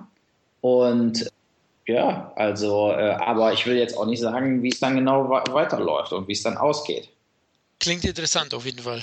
Kevin, du? Also, ich könnte mir ja gut vorstellen, dass Uwe Boll auch irgendwann mal in die Politik gehen oder zumindest mal äh, gehen sollte sogar. Ja, aber du hast bis jetzt noch nicht getan und sondern hast in Kanada ein Restaurant geöffnet. Äh, was kannst du uns dazu sagen? Ist es für dich ein Stück weit ein neuer Bereich, äh, dich Step by Step aus dem Filmgeschäft zu verabschieden? Ja, ich meine, mein Plan war das nie. Ja, aber was soll man machen? äh, äh, ja, also ich meine, freiwillig äh, äh, scheide ich natürlich nicht aus, aber äh, was ich habe auch äh, sozusagen, leider bin ich nicht irgendwie Larry Alex und kann einfach immer weiter drehen und weiter drehen und ist mir scheißegal, ob da Geld wieder zurückkommt. Äh, so ist es eben. Ne? Ich äh, muss damit irgendwo, äh, muss man auch Erlöse äh, für Filme und recoupen, dass man zumindest äh, irgendwie eins zu eins äh, wieder rauskommt. Und das ist im Moment nicht der Fall. Ich investiere in andere Leute's Filme, so zwei Italienern, der Zombie Massacre, Blind King und so, den finanziere ich die Filme, weil die für 100, 150.000 Filme machen können. Die sind gut, die kann ich verkaufen. Und dann bin ich jetzt in so einen US-Film, Jack Goes Home, eingestiegen mit Rory Culkin und Nikki Reed und äh, Chris Robertson, also so die, die Hauptdarstellerin von dem äh, Tomorrowland mit George Clooney. Da äh, kaufe ich dann die Vertriebsrechte. Äh, und äh, ja, äh, verkauft die Filme weltweit. Aber produzieren tust du auch weiterhin noch eigentlich, oder? Ja, das ist es ja so. Also, das ist ja. die Art und Weise, wie ich so äh, co-produziere mhm. oder so. Mhm. Ja, so ist es. Ähm, Aber wir sind auch fast durch. Ne? Ich habe nämlich so viel Zeit habe ich jetzt auch nicht mehr. Zwei Fragen haben wir noch. Ja, ja. ja. Genau, also ähm, Uwe, du hast ja damals relativ günstig viele Videospiel Rechte für Verfilmungen erworben und dir mit dem Film sowohl viel Kritik eingehandelt als auch gutes Geld verdient. Bereust du die Videospiel-Ära oder sagst du, nee, ohne die hätte ich nie die Filme wie Darfur oder Rampage machen können? Äh, ja, das ist es. Also ich habe sehr viele, äh, ich glaube, ich weiß jetzt wirklich und habe gelernt durch so viele Filme, auch die ich gemacht habe, worauf es wirklich ankommt am Set. Und ich arbeite einfach sehr, sehr effektiv. Ne? Ja. Und äh, weiß einfach auch, dass ich da sozusagen äh, schnell in irgendeiner Art und Weise die Sachen umgesetzt bekomme. Also, und äh, das ist schon was, was ich ohne diese ganzen Drehs, äh, auch logistisch und so weiter, äh, gar nicht hätte richtig einschätzen können. Ne, also wenn ich jetzt irgendwo ein Drehbuch lese, weiß ich direkt, wie, äh, wie ich das drehen würde und auch wie lange ich brauche dafür und was wir alles auf dem Drehplan tun müssen und so weiter und welche Szene man am besten zuerst dreht und solche Sachen. Da ist einfach so eine gewisse Erfahrung. Ne? Das ist äh, wie bei allem Leben so, das, was man jeden Tag macht oder so. Äh, umso größer die Erfahrung wird, umso einfacher äh, wird. Und ähm, deshalb kann ich eben dann auch sowas wie Rampage 2, weiß man ja mittlerweile, habe ich in einer Woche gedreht. Ne? Also das hätte wohl gar kein anderer geschafft. Und da ist schon wichtig, dass man eben über 30 Filme gemacht hat. Äh, dann letzte Frage. Und da möchte ich eigentlich noch mal, doch nochmal politisch werden, weil du eben halt auch sehr ja, viel Interesse für Politik und so weiter hast. Du hast zum Beispiel bei Assault äh, on Wall Street hast du das Bankensystem, hast du äh, sozusagen kritisiert und bei Rampage hast du äh, Gesellschaftskritik geübt und so weiter, die Politik äh, unter, unter Beschuss genommen und so weiter. Ja, gibt es überhaupt eine Partei, die du politisch überhaupt ähm, angehören wollen würdest? Nö. Also weil es einfach so, ganz früher war ich eher grün, also grüner aber die haben ja auch über die letzten 20 Jahre äh, alles verraten, was sie jemals wollten. Äh, haben nichts von dem umgesetzt. Ich meine, wo ich jung war, ich meine, ich bin jetzt 50, muss ich mal überlegen, wo ich 20 war, war mit den Grünen die Diskussion über Hühnerlegebatterien. Mhm. Das ist immer noch. Es ist unfassbar. Äh, die waren äh, zwei meiner Regierung lange Zeit und so weiter und haben aber auch nichts umgesetzt von dem, was sie mal machen wollten. Das sind alles auch nur fettgefressene Beamtenärsche geworden. Ja, so, also so sehe ich die Grünen. SPD ist Mitlaufpartei. Äh, Hauptsache, sie sind in der Regierung, machen alles mit. Äh, CDU ist eben vollkommen am Schlafen, auch durch die, äh, die Merkel hat sozusagen alle in den Tiefschlaf versetzt und keiner wagt, äh, sie, sie, anzu, sie anzugreifen. Und ähm, ja, und ist eben auch sehr, für, für mich ist die Merkel am Anfang hatte ich immer noch mehr von ihr gehalten, dass sie clever ist und so. Und die letzten drei, vier Jahre, die äh, will nur keine Verantwortung übernehmen. Und äh, Es ist einfach, macht verlogene Politik mit. Ne? Da ruft der Obama an und sagt, gibt den Griechen weiter Geld, da gibt es den Griechen weiter Geld. Und so ein Schäuble, der sagt, wir geben denen keine Mark mehr, tritt dann noch nicht mal zurück, sondern äh, macht dann alles auch mit und sagt, ja, jetzt geben wir denen eben nochmal 85 Milliarden. Also es ist äh, lächerlich. Ne? Und diese ganzen AfD und so ist ja lachhaft, dieser Vollidiot, äh, der Lucke, der jetzt raus ist da und so weiter. Das sind ja auch die, solche Leute, kann man nicht jetzt ernst nehmen. So ein Lucke, wie der überhaupt in der Öffentlichkeit, wie der aufgetreten ist. Wenn ich so einen Typen in meinem, das ist ja oft bei Politikern so. Viele Politiker, wenn die jetzt in meinem Freundeskreis wären, würden wir einfach sagen, was bist du denn für ein Spasti? ja, so ein Lucke ist doch einfach nur ein Spaß. Also äh, den kann man doch nicht nur angucken und sagen, du bist einfach überhaupt nicht, äh, sagen wir mal, gesellschaftsfähig. Mhm. Ne? Also so, solche Leute hätten früher bei uns nur auf die Fresse gekriegt. Ne? So, also ist einfach lächerlich. Und deshalb, ich weiß gar nicht, welche politische Partei. Man muss sich eigentlich vielleicht von diesem ganzen Parteiensystem mal verabschieden. Ne?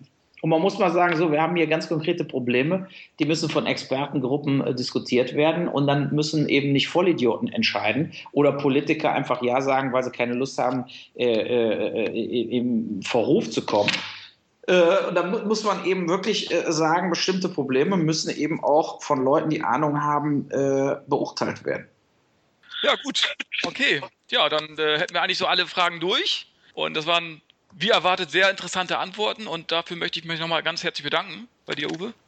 Ja, kein Problem. Ich mich ebenfalls. Vielen Dank. Alles klar. Also bis demnächst. Ne? Und sendet mir mal den Link, wenn es rauskommt. Auf jeden Fall machen wir. Ne? Und vielen, vielen. Dank nochmal. Ja, bis dann. Ne? Tschö. Danke, tschüss. tschüss.